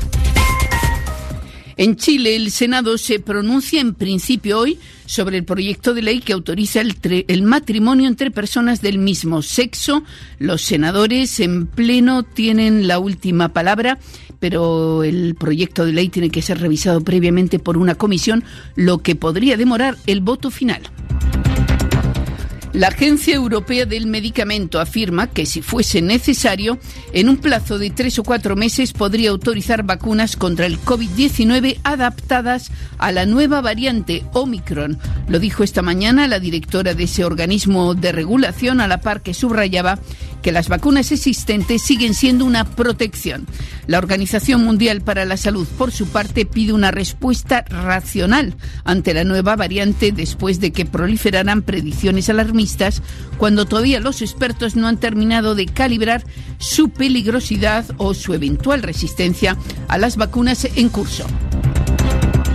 J'ai compris qu'aucun politicien n'aurait le courage de sauver le pays du destin tragique qui l'attendait. En Francia, un nuevo candidato irrumpe en la campaña electoral para las elecciones presidenciales del próximo año. En un discurso con acento apocalíptico, el controvertido polemista y hombre de televisión Eric Zemmour oficializó esta mañana su candidatura al Elíseo. Zemmour se posiciona como más radical que la ultraderechista Marine Le Pen. Afirma querer salvar a Francia de la decadencia. Aquí en París también por primera vez una mujer negra entrará en el Panteón, el monumento funerario que Francia reserva a sus grandes figuras que han marcado la historia. Se trata de Josephine Baker, artista y bailarina de cabaret y sobre todo figura de la resistencia ante los nazis y de la lucha contra el racismo. Su vida fue un derroche de generosos combates. Y con ese apunte ponemos aquí punto final a este resumen de la actualidad internacional.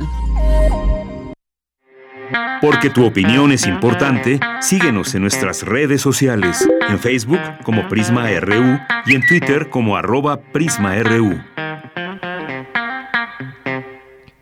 Dos de la tarde con 19 minutos y pasamos ahora a conversar con Carlos Antonio Sosaya Gorostiza, director del área Grupo Val. ¿Qué tal, Carlos? Bienvenido. Buenas tardes. Muchísimas gracias, Yanira. Buenas tardes. Gracias por tenerme otra vez en tu programa.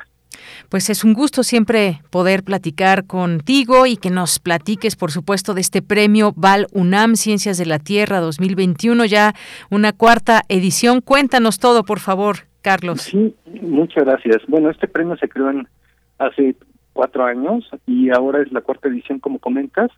Eh, la convocatoria se publicó el 7 de junio del 2021 y vence el día de hoy. Entonces, para los que estén oyendo tu programa, ojalá y no se hayan registrado todavía, eh, los invitamos a que se registren el día de hoy en la página de la Fundación UNAM. Ahí están las bases. Los premios del, del, del de este premio Val UNAM de Ciencias de la Tierra es eh, para tesis de doctorado, el primer lugar son 200 mil pesos, el segundo son 150 mil y el tercero 100 mil. Para tesis de maestría, 150 mil, 100 mil y 50 mil respectivamente, y para tesis de licenciatura, 100 mil, 50 mil y 25 mil pesos. Hasta el día de ayer llevábamos 44 tesis registradas, esperemos que hoy se registren más y muchísimas gracias por darnos espacio para promoverlo. ¿eh? No, pues eh, gracias a ustedes porque siempre es importante hacer esta invitación. Eh, cuéntanos, por ejemplo, sabemos que hay una convocatoria que pueden leer con todo detalle, pero platíquenos a grandes rasgos quiénes pueden participar, de qué estamos hablando. Eh, quizás hay esta posibilidad para quienes están eh, ya terminaron su licenciatura o su maestría, su doctorado. Cuéntanos sobre esta parte, Carlos. Claro. Mira, pueden participar todas aquellas personas que se han presentado su tesis de licenciatura en el 2020 o en el 2021 hasta el día de hoy, hasta el cierre de la convocatoria. Y las áreas, eh, pues el premio para promover y reconocer la investigación científica en las áreas de geología, minería, petróleo y química metalúrgica. Y entonces pueden participar egresados de, de muchas de las carreras de la UNAM, como Ciencias de la Tierra, Geociencias, Ingeniería de Minas y Metalurgia, geofísica, geológica, petrolera, química metalúrgica, energías renovables, geomática, topografía y geodésica. Pueden participar tanto en forma individual como colectiva. Ahora, sabemos que es la pandemia, entonces también con que tengan los cinco votos aprobatorios de su tesis, aunque no hayan presentado el examen profesional, también son candidatos para participar. ¿no? Los tres temas principales de la convocatoria son temas minero-metalúrgicos, donde está la parte tanto de exploración, de yacimientos, caracterización de los yacimientos, levantamientos geológicos, como la parte de minas y plantas metalúrgicas, todos los procesos para recuperar, por ejemplo, plata, plomo de productos finos de molienda, utilizar nuevas técnicas como biolixiviación, tratamiento de aguas, etcétera. En la parte de temas petroleros, también todo lo que tiene que ver con actividades de, exploración y producción. Ahí nos interesa también el modelamiento de, yacimientos de reservas, estimación de reservas petroleras y los diseños de los procesos de recuperación para hacerlos más eficientes, amigables con el medio ambiente, seguros. Y la tercera categoría son temas de geología ambiental y responsabilidad social, donde se cubre desde el desarrollo comunitario antes y después del ciclo de la mina, la preparación de suelos, el desmantelamiento de edificaciones una vez que termina la producción, el tratamiento y la gestión de residuos, revegetación y reforestación. Entonces es bastante incluyente, eh, inclusive en la convocatoria decimos que los temas son enunciativos más no limitativos, entonces si hay algún alumno que está muy contento por haber hecho una buena tesis, pues que se, que se inscriba. Muy bien, bueno, pues ahí están las temáticas, ahí está esta posibilidad que se abre. Eh, sabemos que hay trabajos que han se han recibido en otras ediciones, trabajos excelentes, investigación, grandes investigaciones que se han hecho desde estos distintos eh, niveles y, pues bueno, queda abierta esta oportunidad. ¿Hasta cuándo cierra la convocatoria, Carlos? Eh, el día de hoy a las 12 de la noche. Muy bien. que es muy oportuno estar aquí en tu programa el día de hoy. bueno, pues hasta las 12 de la noche, así que todavía hay varias horas si tienen que, pues bueno, ver y chequen la convocatoria, que les falta y todo, pero ya teniendo el trabajo, su título y todo, bueno, pues solamente es, digamos, enviar ya este estas eh, peticiones que se hacen desde la convocatoria, ahí con todas las características que ahí, que ahí dice, para que puedan participar. Y seguramente, bueno, pues también recuerden, no solamente es el reconocimiento, está también un premio importante que se da desde Premio Val UNAM. Así es, Deyanira.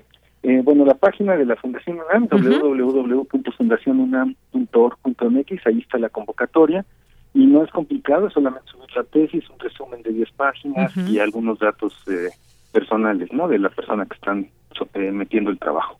Claro, que quien ya tiene ese trabajo, pues bueno, es pan comido. Es facilísimo que envíen todos estos datos que se están pidiendo. Seguramente ya tienen ese resumen. Y si no, pues hay hasta las 12 de la noche la posibilidad para que tengan todo ahí en eh, eh, todo bien y lo puedan enviar a través de esta convocatoria. Recuerden, ahí en fundacionunam.mx está ya esta convocatoria para que tengan todo el detalle. Así que, pues muchas gracias, muchas gracias Carlos Antonio Sosaya por estar aquí con nosotros, hacernos esta invitación. Saludos a nuestros amigos de Fundación UNAM que también hacen y abren todas estas posibilidades. ¿Algo más que nos quieras comentar? Pues nada más agradecerte, Deyanira, y como siempre es un tu apoyo es importantísimo para la promoción del premio ¿eh? y siempre este espacio abierto para todos ustedes y esta promoción. Muchas gracias un abrazo Carlos hasta luego un fuerte abrazo Buenas tardes. Bien, pues fue Carlos Antonio Sosaya Gorostiza, director del área Grupo VAL, eh, Premio VAL UNAM Ciencias de la Tierra 2021 en su cuarta edición. Ya hoy el cierre de la convocatoria, pero aún hay tiempo. No lo duden quienes nos estén escuchando y eh, tengan algún alguna temática referente, pues hagan llegar eh, esta convocatoria, su trabajo y si no, pasen la voz, corran la voz, por favor, para que más personas se puedan inscribir. Continuamos. Prisma RU. Relatamos al mundo. Nacional RU.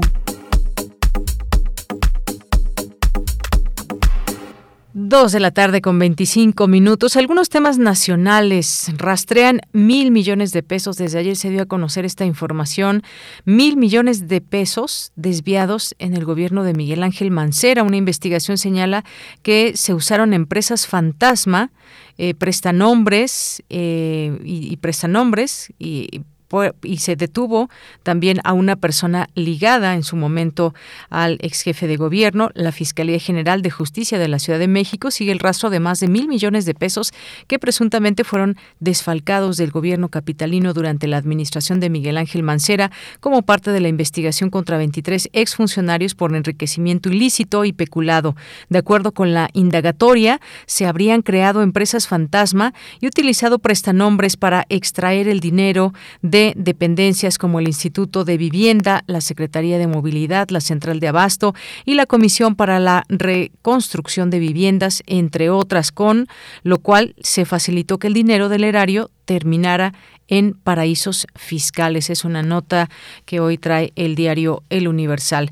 Y bueno, en otros temas, México y Estados Unidos descartan cierre de actividades y apresuran vacunación.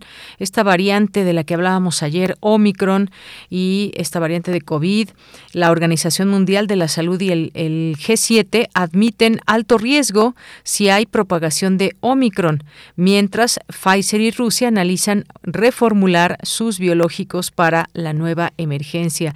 Los gobiernos de México y Estados Unidos adelantaron que no cerrarán actividades ante la aparición de Omicron, la variante de COVID que ha generado preocupación global. El presidente López Obrador y el presidente de Estados Unidos, Joe Biden, señalaron por separado que acelerarán la vacunación de niños, jóvenes y personas rezagadas. Bueno, pues esto es parte de lo que hoy acontece en los temas nacionales. Eh, también eh, pues está eh, información sobre el tren Maya que y, la UNAM construyen viviendas con rieles y durmientes reciclados, un, un trabajo que trae el periódico Publimetro y bueno, hablan de esta construcción, construyen en, el tren Maya, realizan prototipos de viviendas con rieles y, maderas desmanteladas de la vía anterior. En estos hogares, hechos con innovadores métodos constructivos, vivirán familias que habitaban sobre el derecho de vía por donde pasará esta obra emblemática del sexenio. Y bueno, pues también hay una información información muy interesante que tiene que ver con, eh, con el SIDA. Eh, Día Mundial de la Lucha contra el SIDA, porque todavía no hay una vacuna. Y bueno, hoy también hay una publicación muy interesante desde nuestra universidad que tiene que ver con este tema y dice que el VIH podría eliminarse en 2030. Este es un gran tema del que podremos hablar en otro en otro momento. La primera gran pandemia contemporánea se ha vuelto crónica y cumple 40 años. Sin embargo, la Organización de las Naciones Unidas coordina los esfuerzos para que en 2030 se elimine la transmisión del virus que ha cobrado la vida de más de 35 millones de personas en el mundo. En México, las acciones para el combate al virus de inmunodeficiencia humana, el VIH, avanzan en el cumplimiento de las metas de 2020 y 2025. Sin embargo, irrumpió la COVID-19 y se atrasaron los proyectos. No obstante, la gran meta es la eliminación de la transmisión en menos de una década. Pues parte de la información a nivel nacional que compartir con todos ustedes el día de hoy. Porque tu opinión es importante, síguenos en nuestras redes sociales, en Facebook como Prisma RU y en Twitter como arroba PrismaRU. Dos de la tarde con 30 minutos, ya se encuentra con nosotros vía telefónica y desde Salamanca, Guanajuato, Gabriel Gutiérrez, quien forma parte de los Poetas Errantes. Gabriel, ¿cómo estás? Muy buenas tardes. Buenas tardes, señorita. Muy bien, ¿y tú cómo estás? Muy bien, pues qué gusto saludarte, qué gusto escucharte en este espacio de Prisma RU. Ahora tú pues llevas la voz de los poetas en esta ocasión. Cuéntanos acerca del trabajo que escucharemos. Claro que sí. Mira que lo que hoy vamos a escuchar lleva como título como lo vio en televisión.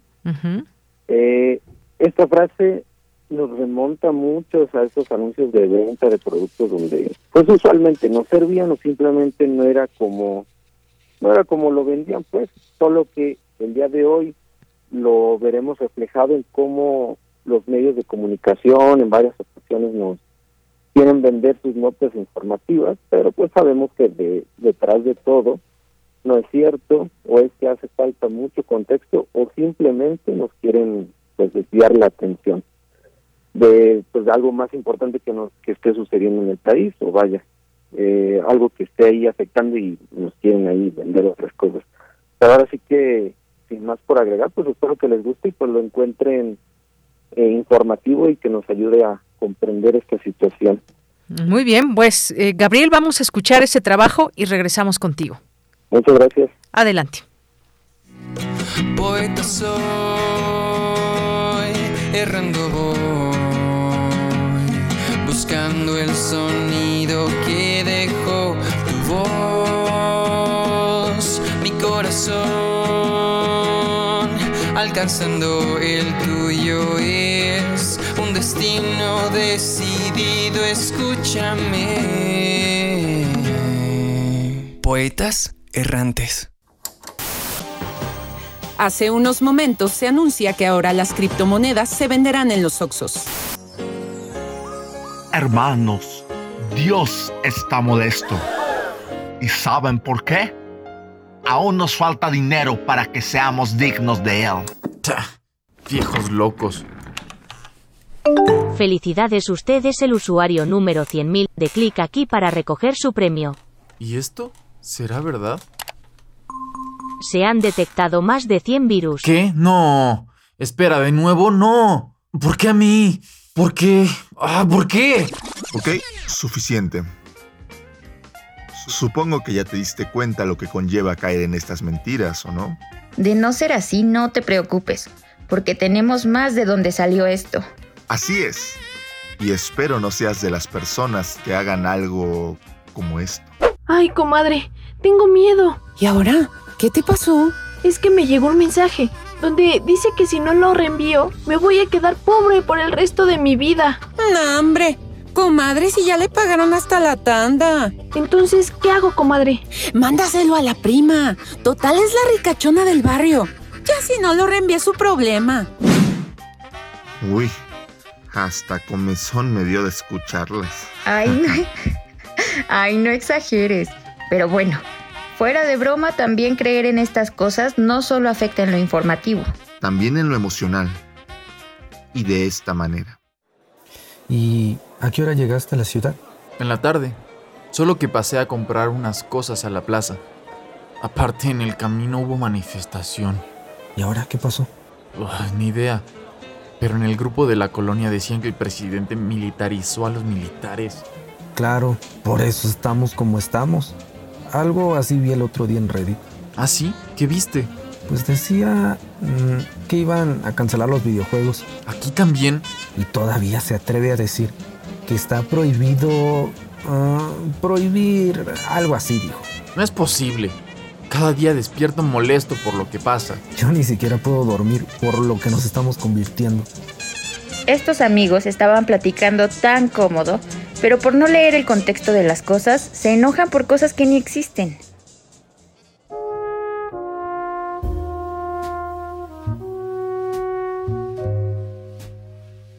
Envidio a aquel inocente, ya sea niño o adulto, que aún viviendo el presente ignore todo tumulto.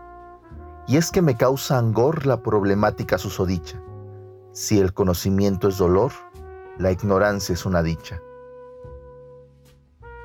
Muchos hemos caído en estas mentiras, pero lo que debemos hacer es pensar, ¿estarán en lo correcto? ¿Todo lo que sé está mal?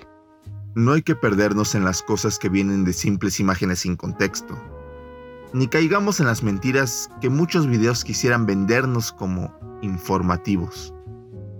Que no se nos haga raro que muchos medios de comunicación usan su imagen profesional para vendernos las cosas. Los bandos estarán siempre ahí afuera, aventándose piedras para saber quién tiene la razón. Y por supuesto, el odio estará presente. Aprendamos a buscar, leer y sobre todo a comunicar. Pero sin llegar a fomentar la mala expresión hacia las personas a nuestro alrededor. No generemos odio. No incomodemos. Y, sobre, todo, no desinformemos.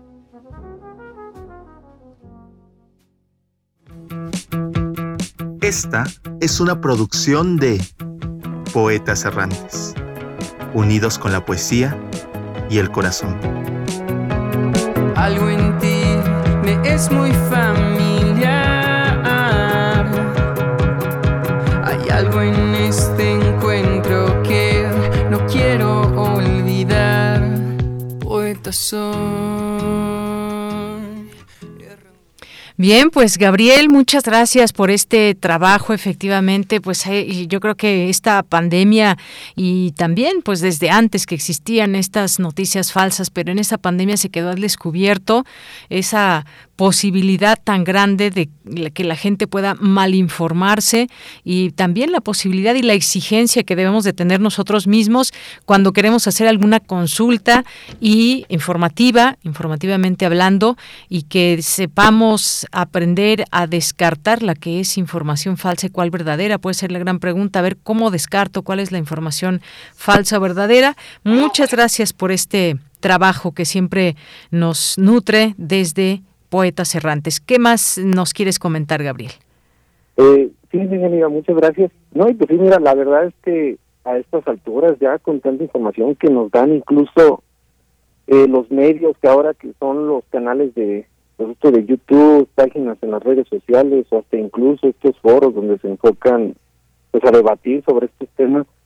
Ahora sí que bien lo comentas, hay que ser muy cuidadosos y pues tratar de no generar este pues, este teléfono descompuesto porque pues más allá de malinterpretar y distorsionar la información, pues vamos a generar pues ahora sí que mucho odio al país y pues sobre todo a las personas que pues, están a nuestro alrededor. Bien se vio en esta pandemia que pues desgraciadamente a todos nos dieron tanta información correcta, mala y pues no sé, se generó mucho teléfono descompuesto, pero pues hay que ser totalmente cuidadosos Así es, totalmente cuidadosos y bueno, responder también a estas distintas preguntas porque también hay quienes han mal informado, imagínate desde algún medio de comunicación, eso es realmente grave. Así que pues muchas gracias, gracias Gabriel por ese trabajo, un saludo como siempre desde aquí a todos quienes son parte de Poetas Errantes. Muchísimas gracias.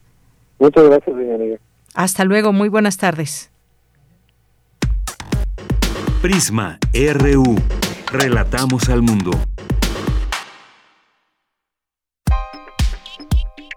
Colaboradores RU. Literatura. Dos de la tarde con 39 minutos y bueno, pasamos a esta sección de literatura, hablemos de libros, aquí siempre pues les hacemos recomendaciones literarias, hablamos de autores. Y hoy hemos invitado a la escritora y periodista Irma Gallo, ya quizás también algunos de ustedes la recuerden, ya la hemos tenido aquí en otras ocasiones en este espacio y nos ha recomendado algunos libros, pero ahora pues quisimos también conocer sus propios libros, así que para eso la hemos invitado el día de hoy. Irma Gallo, ¿cómo estás? Muy buenas tardes. Hola, ¿qué tal, Deyanira? Me da muchísimo gusto estar una vez más contigo y con tu auditorio de Prisma RU. Y si me permites, más que hablar de mis propios libros, porque me da mucho pudor, a mí me gustaría platicarte un poco de lo que está sucediendo en la 35 Feria Internacional del Libro de Guadalajara.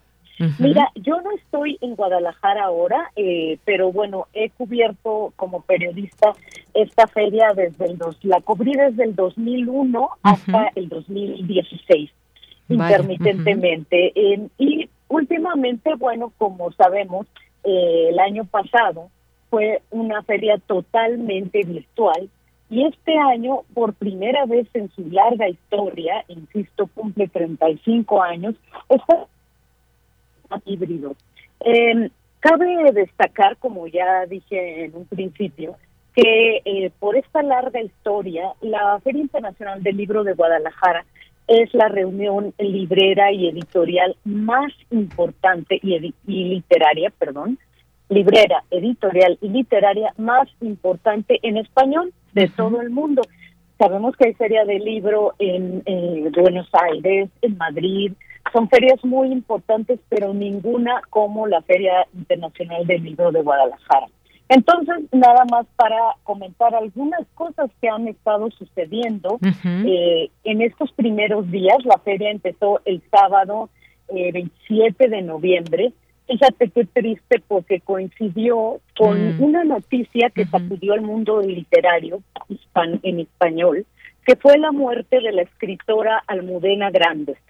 Eh, que nos enteramos el mismo sábado 27, que fue cuando se estaba inaugurando la FIL de Guadalajara, incluso en la ceremonia de entrega del premio FIL en lenguas romances a Daniela Elti, escritora eh, chilena, se guardó un minuto de silencio para la madrileña Almudena Grandes que nos dejó eh, a los 61 años por cáncer. Bueno, ¿qué ha habido en esta fil, en esta edición de la FIL que como te dije, pues es, ha sido rara, ¿no? Porque ha sido eh, híbrida. Afortunadamente, gracias a esto, muchos, muchas hemos podido seguir eh, todos estos eventos y por eso es que te puedo hablar un poco que eh, acerca del discurso, por ejemplo, de recepción del premio Phil de Diamela Elti, en donde reconoció la literatura, el, el valor de la literatura mexicana. Habló de Juan Rulfo, habló de Elena Poniatowska, habló de Carmen Boullosa, habló de, de lo que la literatura en México, escrita por mexicanos, le ha dado. Fue un eh, discurso muy entrañable, como suelen ser los de la eh, eh, aceptación del premio Phil y después eh, siguió, eh, subió al estrado otra figura literaria importantísima, literaria y política diría yo, y aquí quiero detenerme un par de minutitos si me das eh, permiso. Sí, adelante. Que es el escritor Sergio Ramírez, querida Deyanira. Estuvo hace un ratito, sí. Qué maravilla, este escritor nicaragüense, muy involucrado además con la política de su país desde que él era muy joven y que tuvo, como todos sabemos, un papel decisivo en la derrota de Somoza, y que ahora está exiliado en Madrid, ¿no? Que es una situación eh, terrible la que está pasando su país y que él habló de este bosque que son los libros, ¿no? y de cómo los libros en su librero constituyen un bosque.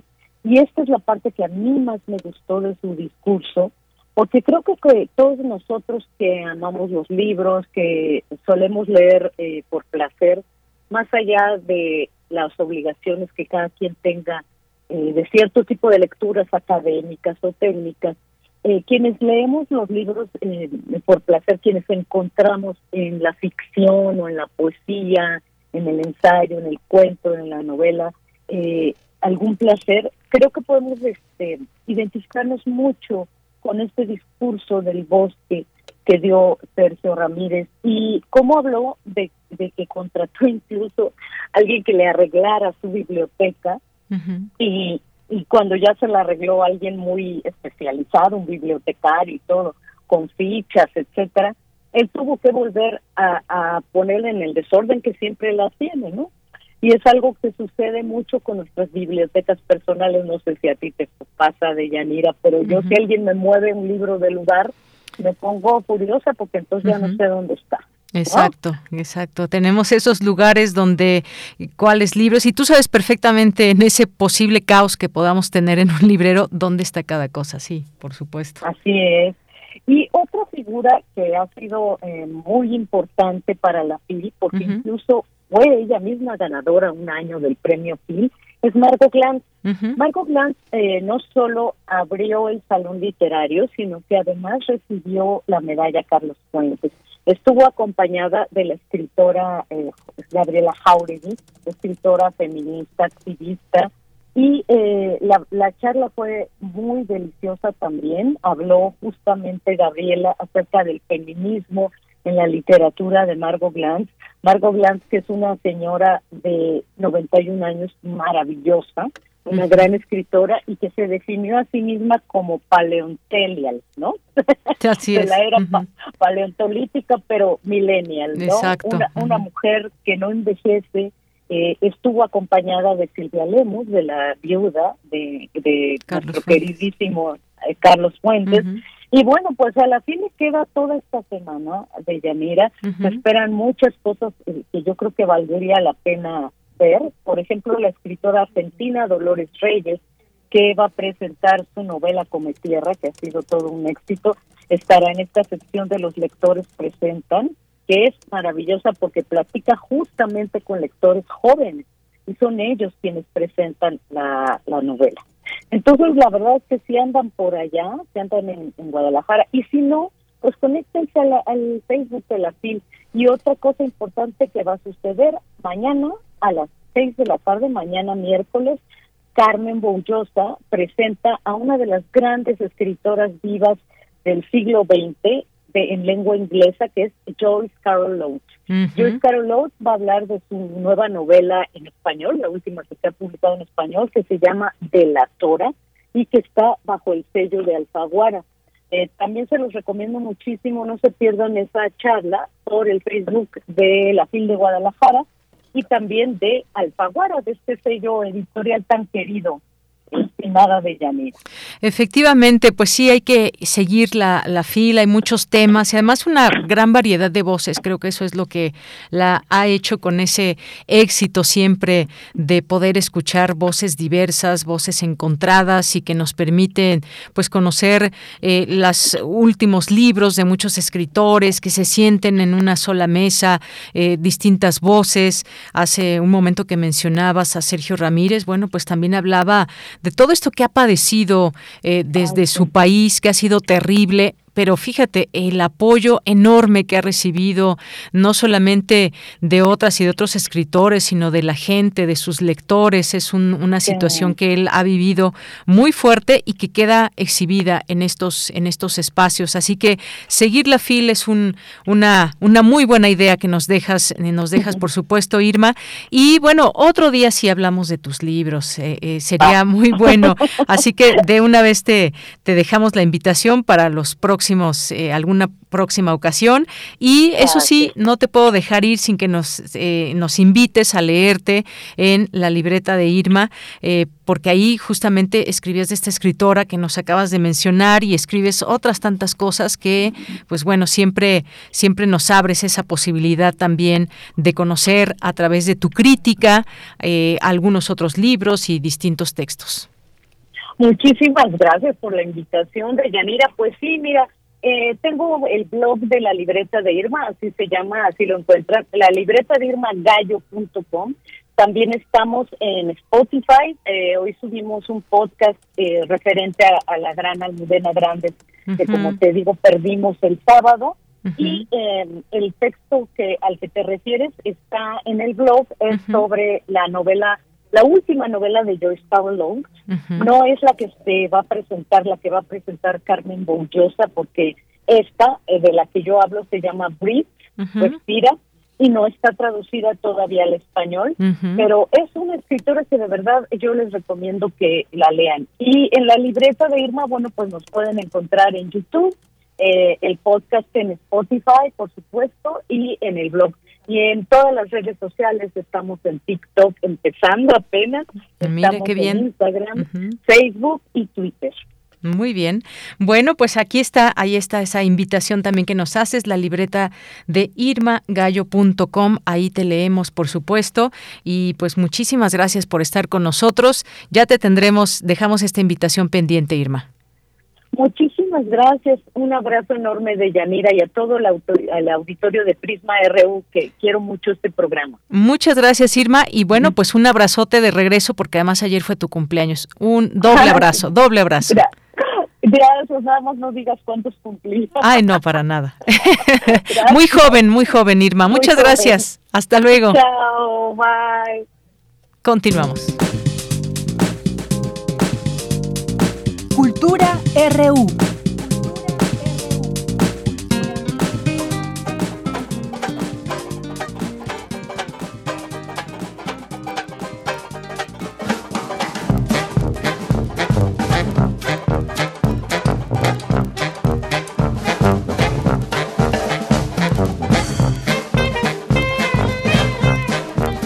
Bien, pues nos vamos ahora a Cultura con Tamara Quiroz. Adelante, Tamara, muy buenas tardes.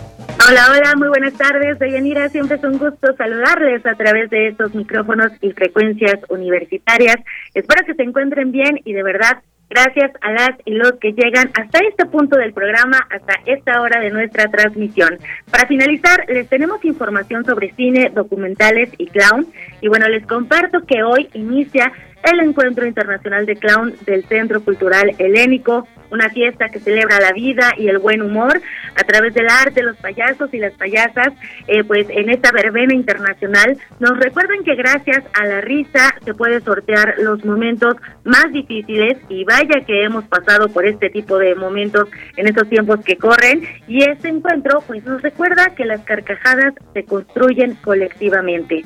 El Encuentro Internacional de Clown llega a su octava edición en junio iniciaron ya con tres talleres virtuales y gratuitos impartidos por especialistas en clown provenientes de Brasil, Colombia y Argentina.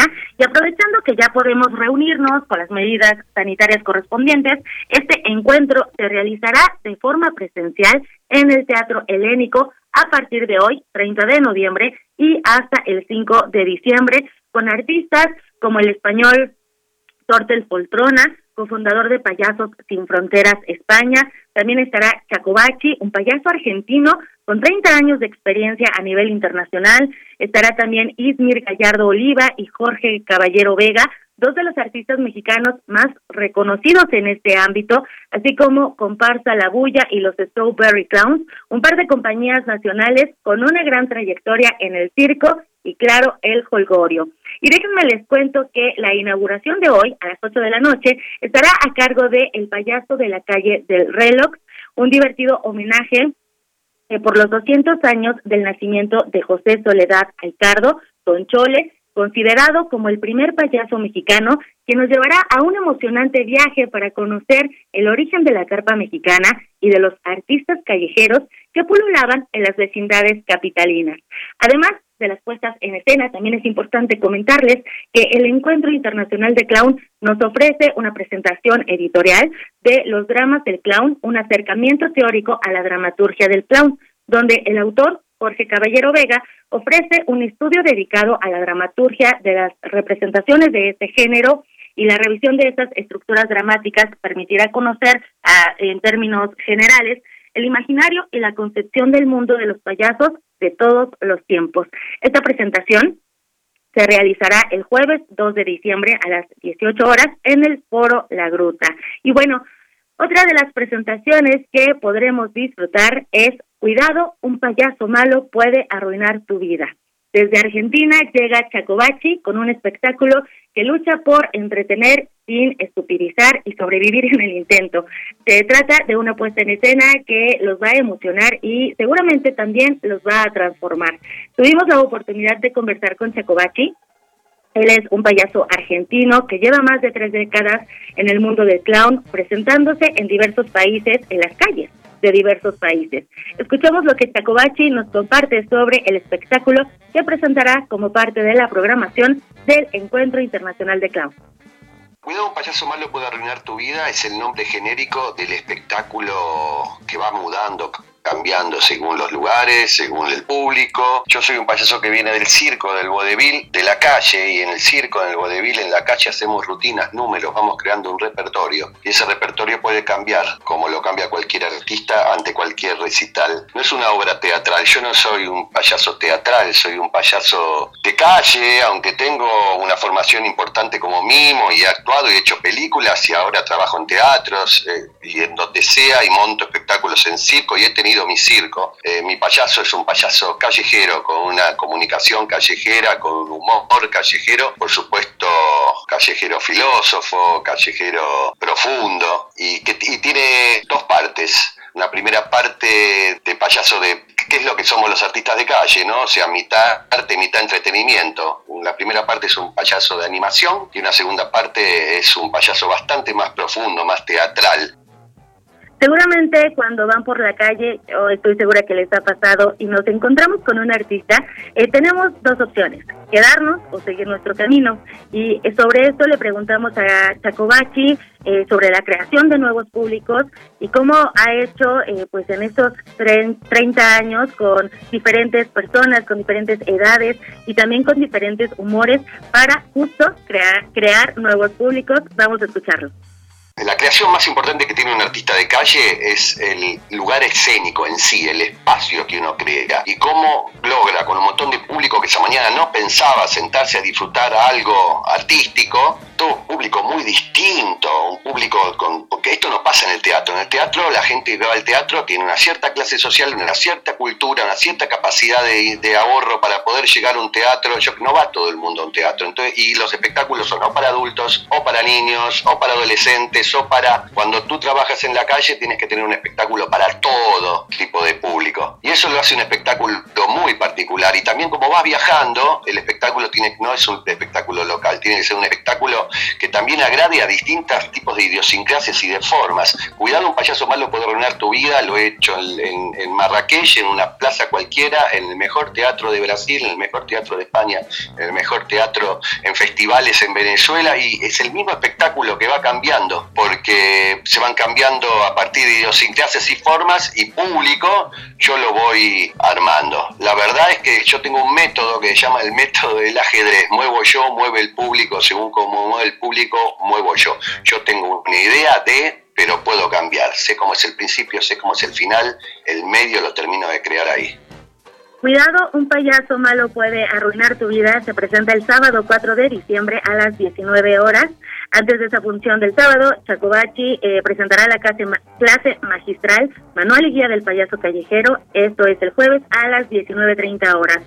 Como escuchan, son varias propuestas escénicas con creadores de diversas latitudes, profesionales del clown que apuestan por el humor, la risa, los buenos momentos como un método de resistencia y, claro, de resiliencia. Si quieren ir al octavo encuentro internacional de clown del helénico, eh, tenemos tres pases dobles tres pases dobles para la función del miércoles, o sea, mañana, 1 de diciembre a las 20 horas.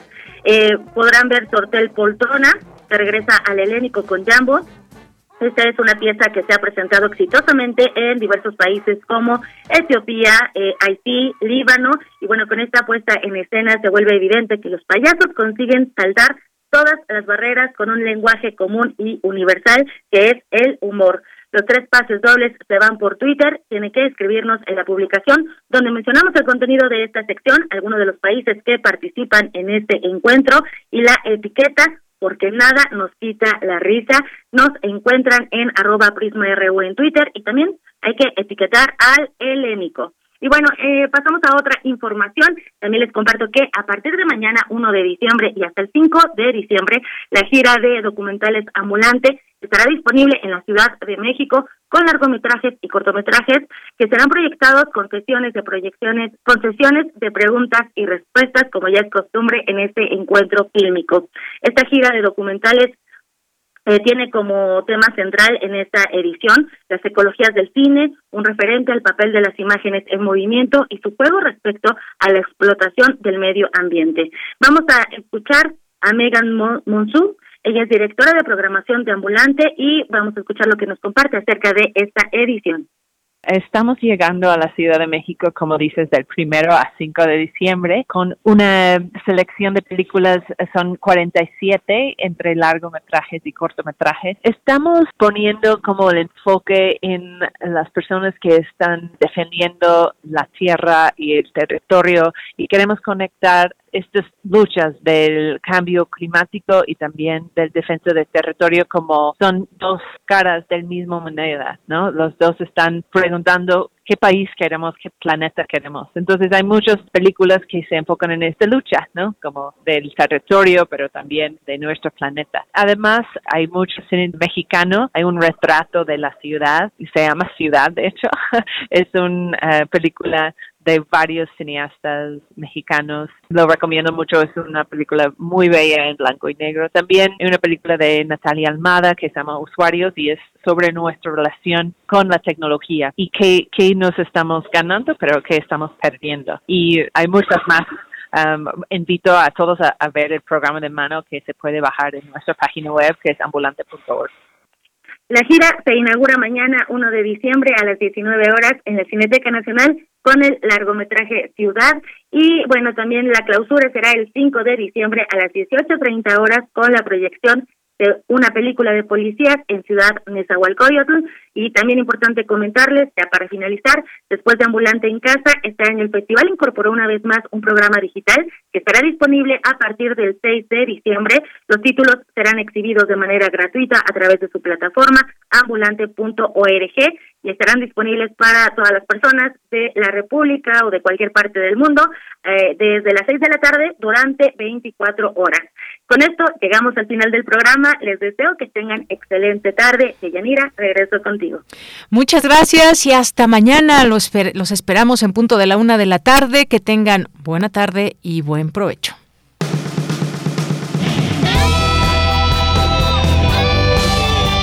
Prisma RU. Relatamos al mundo.